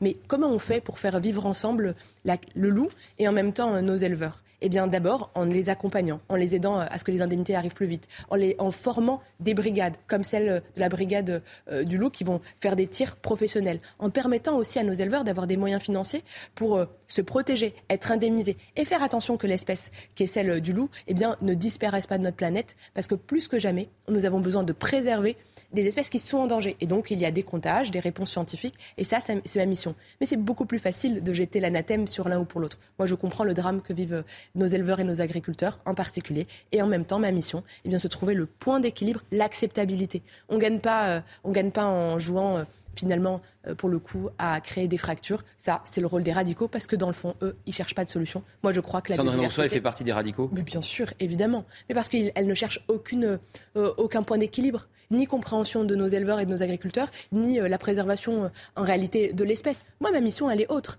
Elle est de montrer que la biodiversité, la protection de la nature, c'est notre bien commun. Et donc, autour de la table, sont bienvenus tous ceux qui veulent vraiment faire avancer les choses. Peu de gens savent ce qu'il y a derrière biodiversité la question de l'eau, la question de nos paysages, la question des haies, la question des espèces protégées, qu'elles soient sur terre ou sur mer, la question de nos abeilles.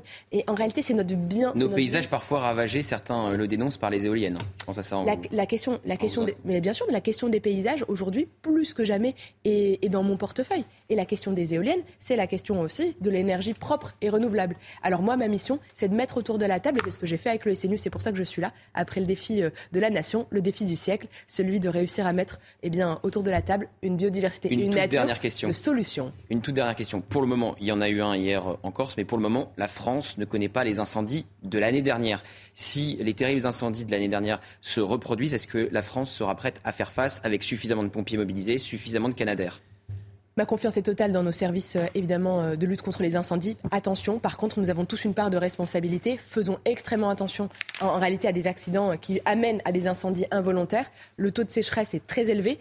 on a vu la question, je parlais de la question de l'eau attention, vraiment, on fait attention à sa consommation d'eau, on fait attention à, comment on se comporte autour, aux alentours des autoroutes, également dans les espaces où c'est très très sec. Et ensemble, on réussira à passer cet été, en tout cas je l'espère, mais surtout les bons réflexes, on fait attention, on fait encore attention et surtout, on accompagne les hommes et les femmes qui luttent contre le feu au quotidien. Merci beaucoup, Madame la Ministre Sarah El Aigri. Secrétaire d'État à la biodiversité, était l'invité de la matinale. Anthony Favali, c'est à vous pour la suite et la fin de la matinale.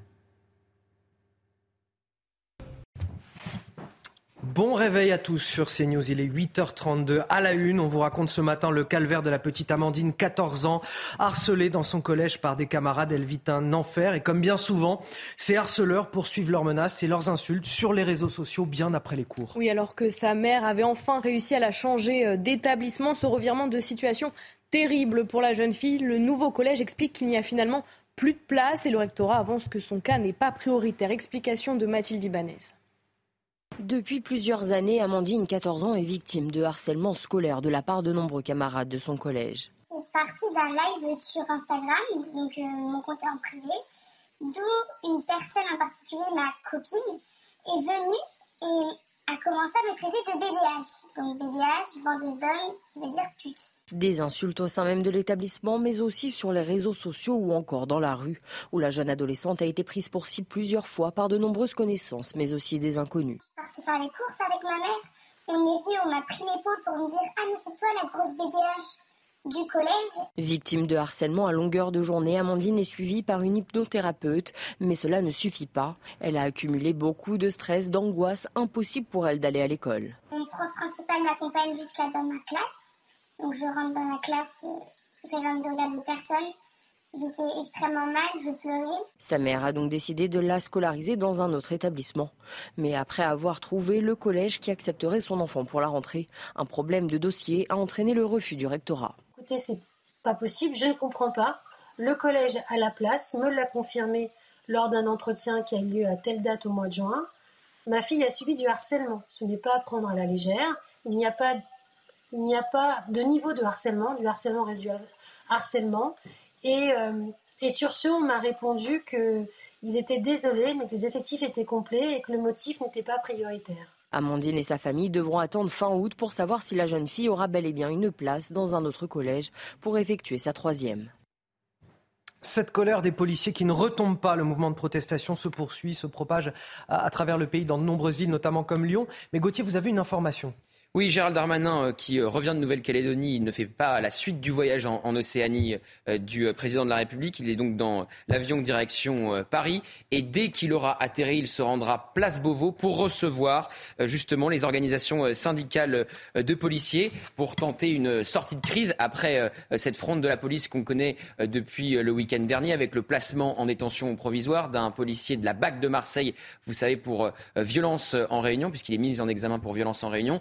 Donc le ministre de l'Intérieur va reprendre le dossier. Il était empêché par euh, euh, ce déplacement en Nouvelle-Calédonie puisqu'il est aussi euh, ministre des Outre-mer. Et on verra s'il sort de son fameux silence et s'il affiche un soutien franc et clair aux policiers. Après, on le sait, avoir validé les propos du patron de la police qui disait qu'un policier n'avait rien à faire en détention provisoire, n'avait rien à faire en prison tant qu'il n'était pas jugé. Des propos qui ont déclenché une crise majeure avec la justice et des propos sous soutenu également par le préfet de police de Paris, euh, Laurent Nunez. Donc c'était impossible que les deux hommes aient pris une telle initiative sans le feu vert euh, du ministère de l'Intérieur et sans le feu vert de Gérald Darmanin. Donc Gérald Darmanin reprend le dossier à partir de ce soir 20h où il va recevoir les organisations syndicales de policiers. Et voilà pour les toutes euh, dernières informations de Gauthier Lebret sur cette crise entre la police et la justice. Emmanuel Macron qui dénonce les ingérences et les nouveaux impérialismes en Océanie, un message adressé à la Chine, à l'occasion d'un déplacement sur l'île du Vanuatu, proche de la Nouvelle-Calédonie française. Oui, le chef de l'État entend marquer un réengagement sur les territoires voisins des Outre-mer visant à défendre l'indépendance et la souveraineté de tous les États de la région Indo-Pacifique, prêts à travailler avec la France. L'Indo-Pacifique tout particulièrement, et peut-être l'Océanie plus encore en son sein, a une souveraineté et une indépendance qui est bousculée par le monde contemporain. D'abord, la prédation des grandes puissances. Les navires étrangers pêchent de manière illégale une zone économique exclusive. Dans la région, de nombreux prêts aux conditions léonines étranglent littéralement les développements. Les pratiques commerciales sont de plus en plus détournées de leurs fondements. Les ingérences se multiplient. Il y a en Indo-Pacifique et tout particulièrement en Océanie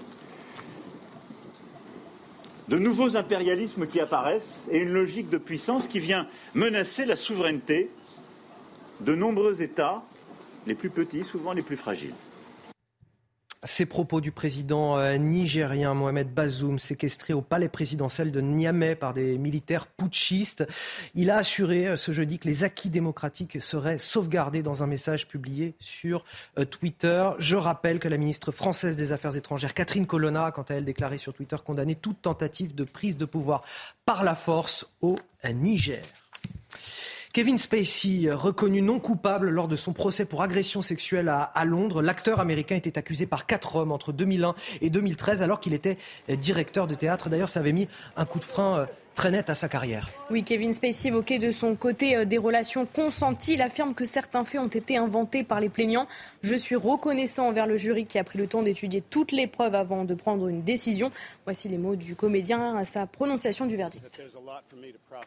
Retour en France, des asticots dans la poudre de lait de leur bébé. C'est ce qu'ont découvert de nombreux parents en l'espace de trois ans. 110 signalements ont été rapportés à l'Association pour la santé de l'enfant. À chaque fois, c'est la marque Galia qui est mise en cause. Oui, depuis depuis 2020. Plusieurs plaintes ont été déposées, mais selon la marque de lait infantile, les enquêtes menées ne déplorent aucune présence d'insectes. Alors, faut-il s'inquiéter outre mesure? Les éléments de réponse avec Adrien Spiteri.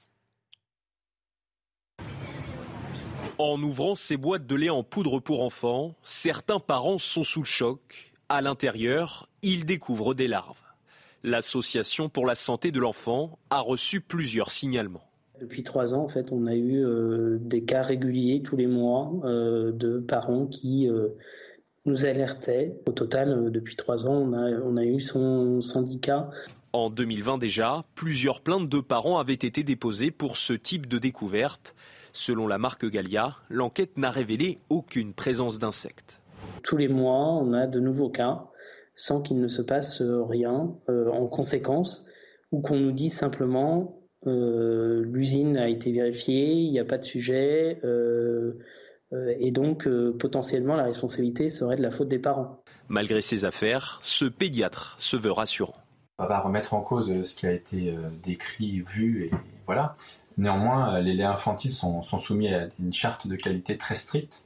Euh, les contrôles euh, alimentaires euh, pour les enfants, de la nutrition infantile est contrôlée dix fois plus que pour les produits adultes.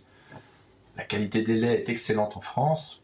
Le groupe Danone assure que leurs produits peuvent être consommés en toute sécurité. Et puis cette polémique au, Festival d'Avignon avec cette mise en scène macabre. Des bébés blancs embrochés, c'est ce que l'on peut voir dans la pièce euh, Carte Noire nommée Désir, une pièce qui veut dénoncer la représentation de la femme noire dans la société. Oui, de nombreux spectateurs dénoncent une incitation à la haine et un racisme anti-blanc. De leur côté, les organisateurs du festival ont apporté leur soutien et leur solidarité aux artistes de la pièce. Le reportage de Stéphanie Rouquier. La 77e édition du festival In d'Avignon s'est achevée mardi dernier. 44 pièces ont été présentées et parmi elles, Carte noire nommée Désir de Rebecca Chaillon. Pendant 2h45, huit actrices posaient la question de la place des femmes afrodescendantes dans la société française, avec des scènes parfois difficiles. La première scène qui joue sur la durée, il y a une odeur de javel très forte. Et euh, c'est une scène qui est longue, qui joue sur l'épuisement, je trouve, qui, qui fatigue. Je pense que ça peut heurter un peu les spectateurs. Et certains spectateurs n'ont pas apprécié. Ils dénoncent une pièce anti-blanc, une mise en scène raciste, en plus subventionnée par l'État.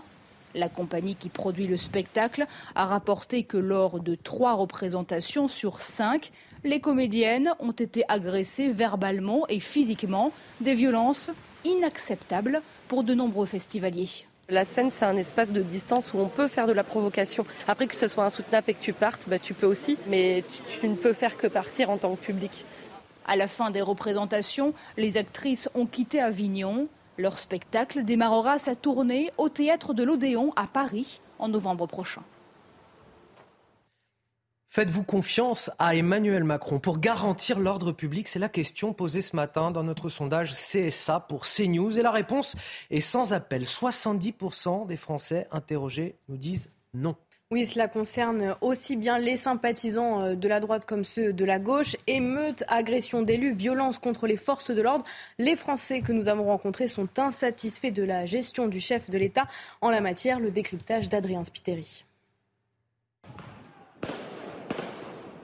Au sortir des émeutes, le constat est clair. Selon un sondage CSA pour CNews, 70% des Français n'ont pas confiance en Emmanuel Macron pour garantir l'ordre public.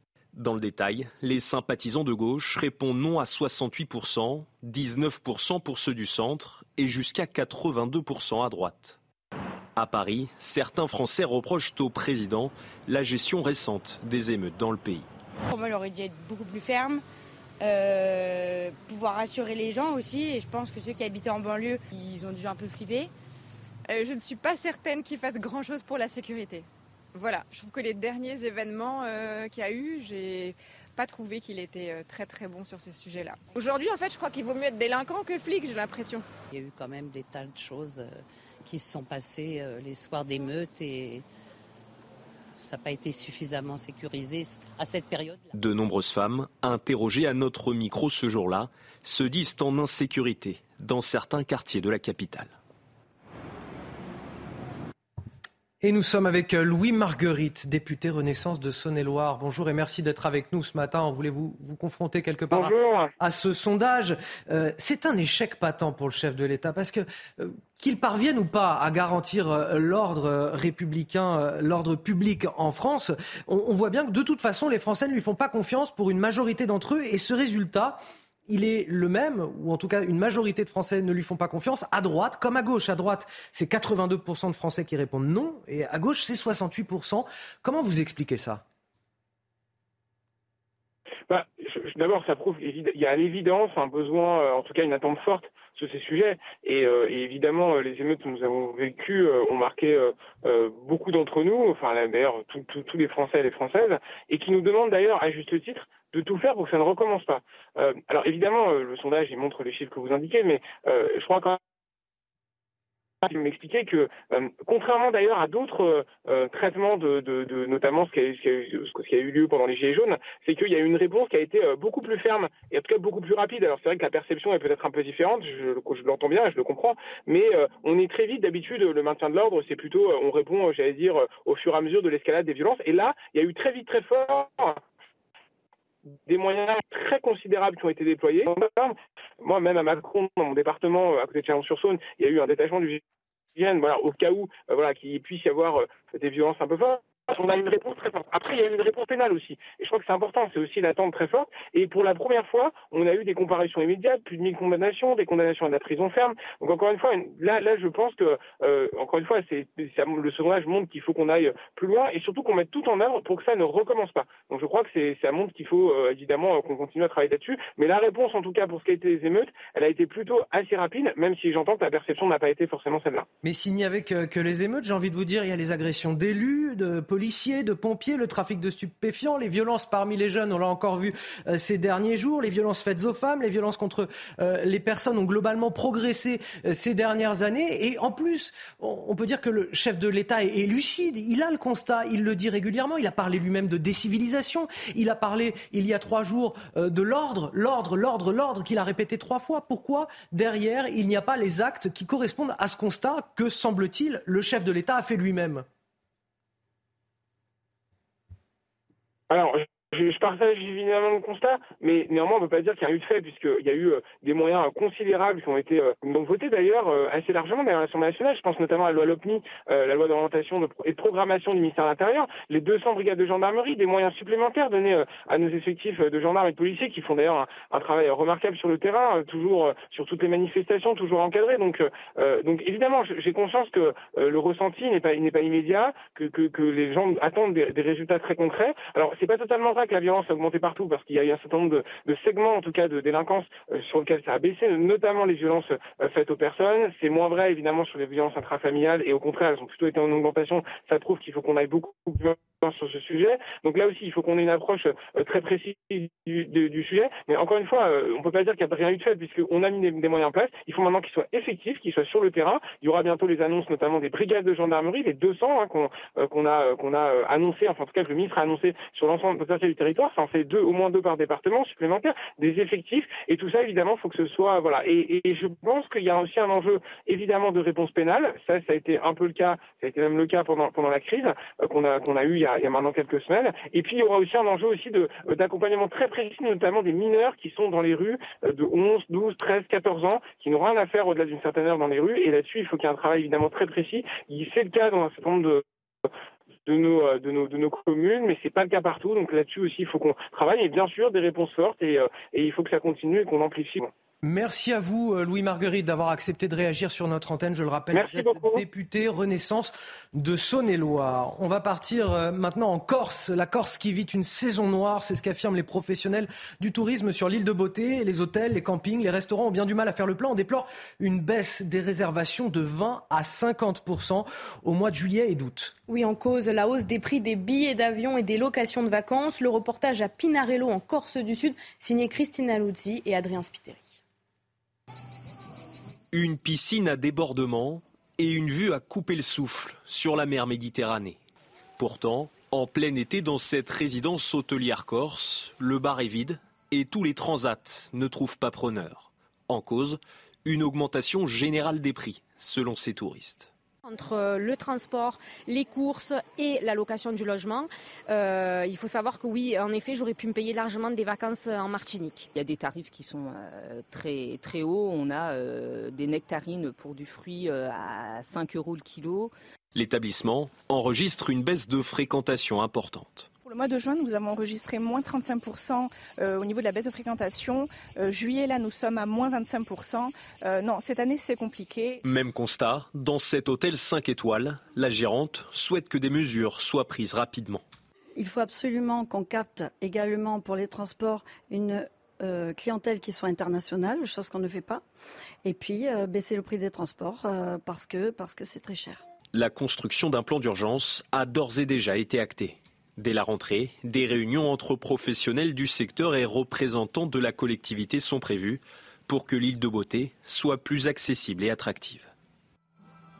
Allez, on termine avec ce magnifique spectacle de montgolfière à, Chamblay-Buissière, c'est en Lorraine, plus grand rassemblement international du genre, c'est assez magique, il se tient jusqu'au 30 juillet 2023. Oui, quelques 3000 pilotes et membres d'équipage sont attendus pour cette 18e édition et 500 000 visiteurs. Visiteurs qui peuvent d'ailleurs tenter leur chance hein, pour réaliser un tour en ballon. Trois vols sont mis en jeu quotidiennement. Et voilà pour ces euh, magnifiques images qui nous amènent à la fin de cette émission déjà. Merci Marine Sabourin. Merci, à demain. On se retrouve demain matin, 5h55 euh, sur CNews. On retrouvera. Euh, ah non, on ne retrouve pas Gauthier Le Et non, c'était notre dernière Anthony de l'été. C'était notre dernière de l'été. un plaisir. Mais plaisir partagé, Gauthier. Merci d'avoir intensément travaillé à nos côtés ces dernières semaines. Merci à vous, Carole Zanin. Je vous retrouve demain, Carole? Oui, ah, avec plaisir. Une bonne nouvelle. Merci, à demain.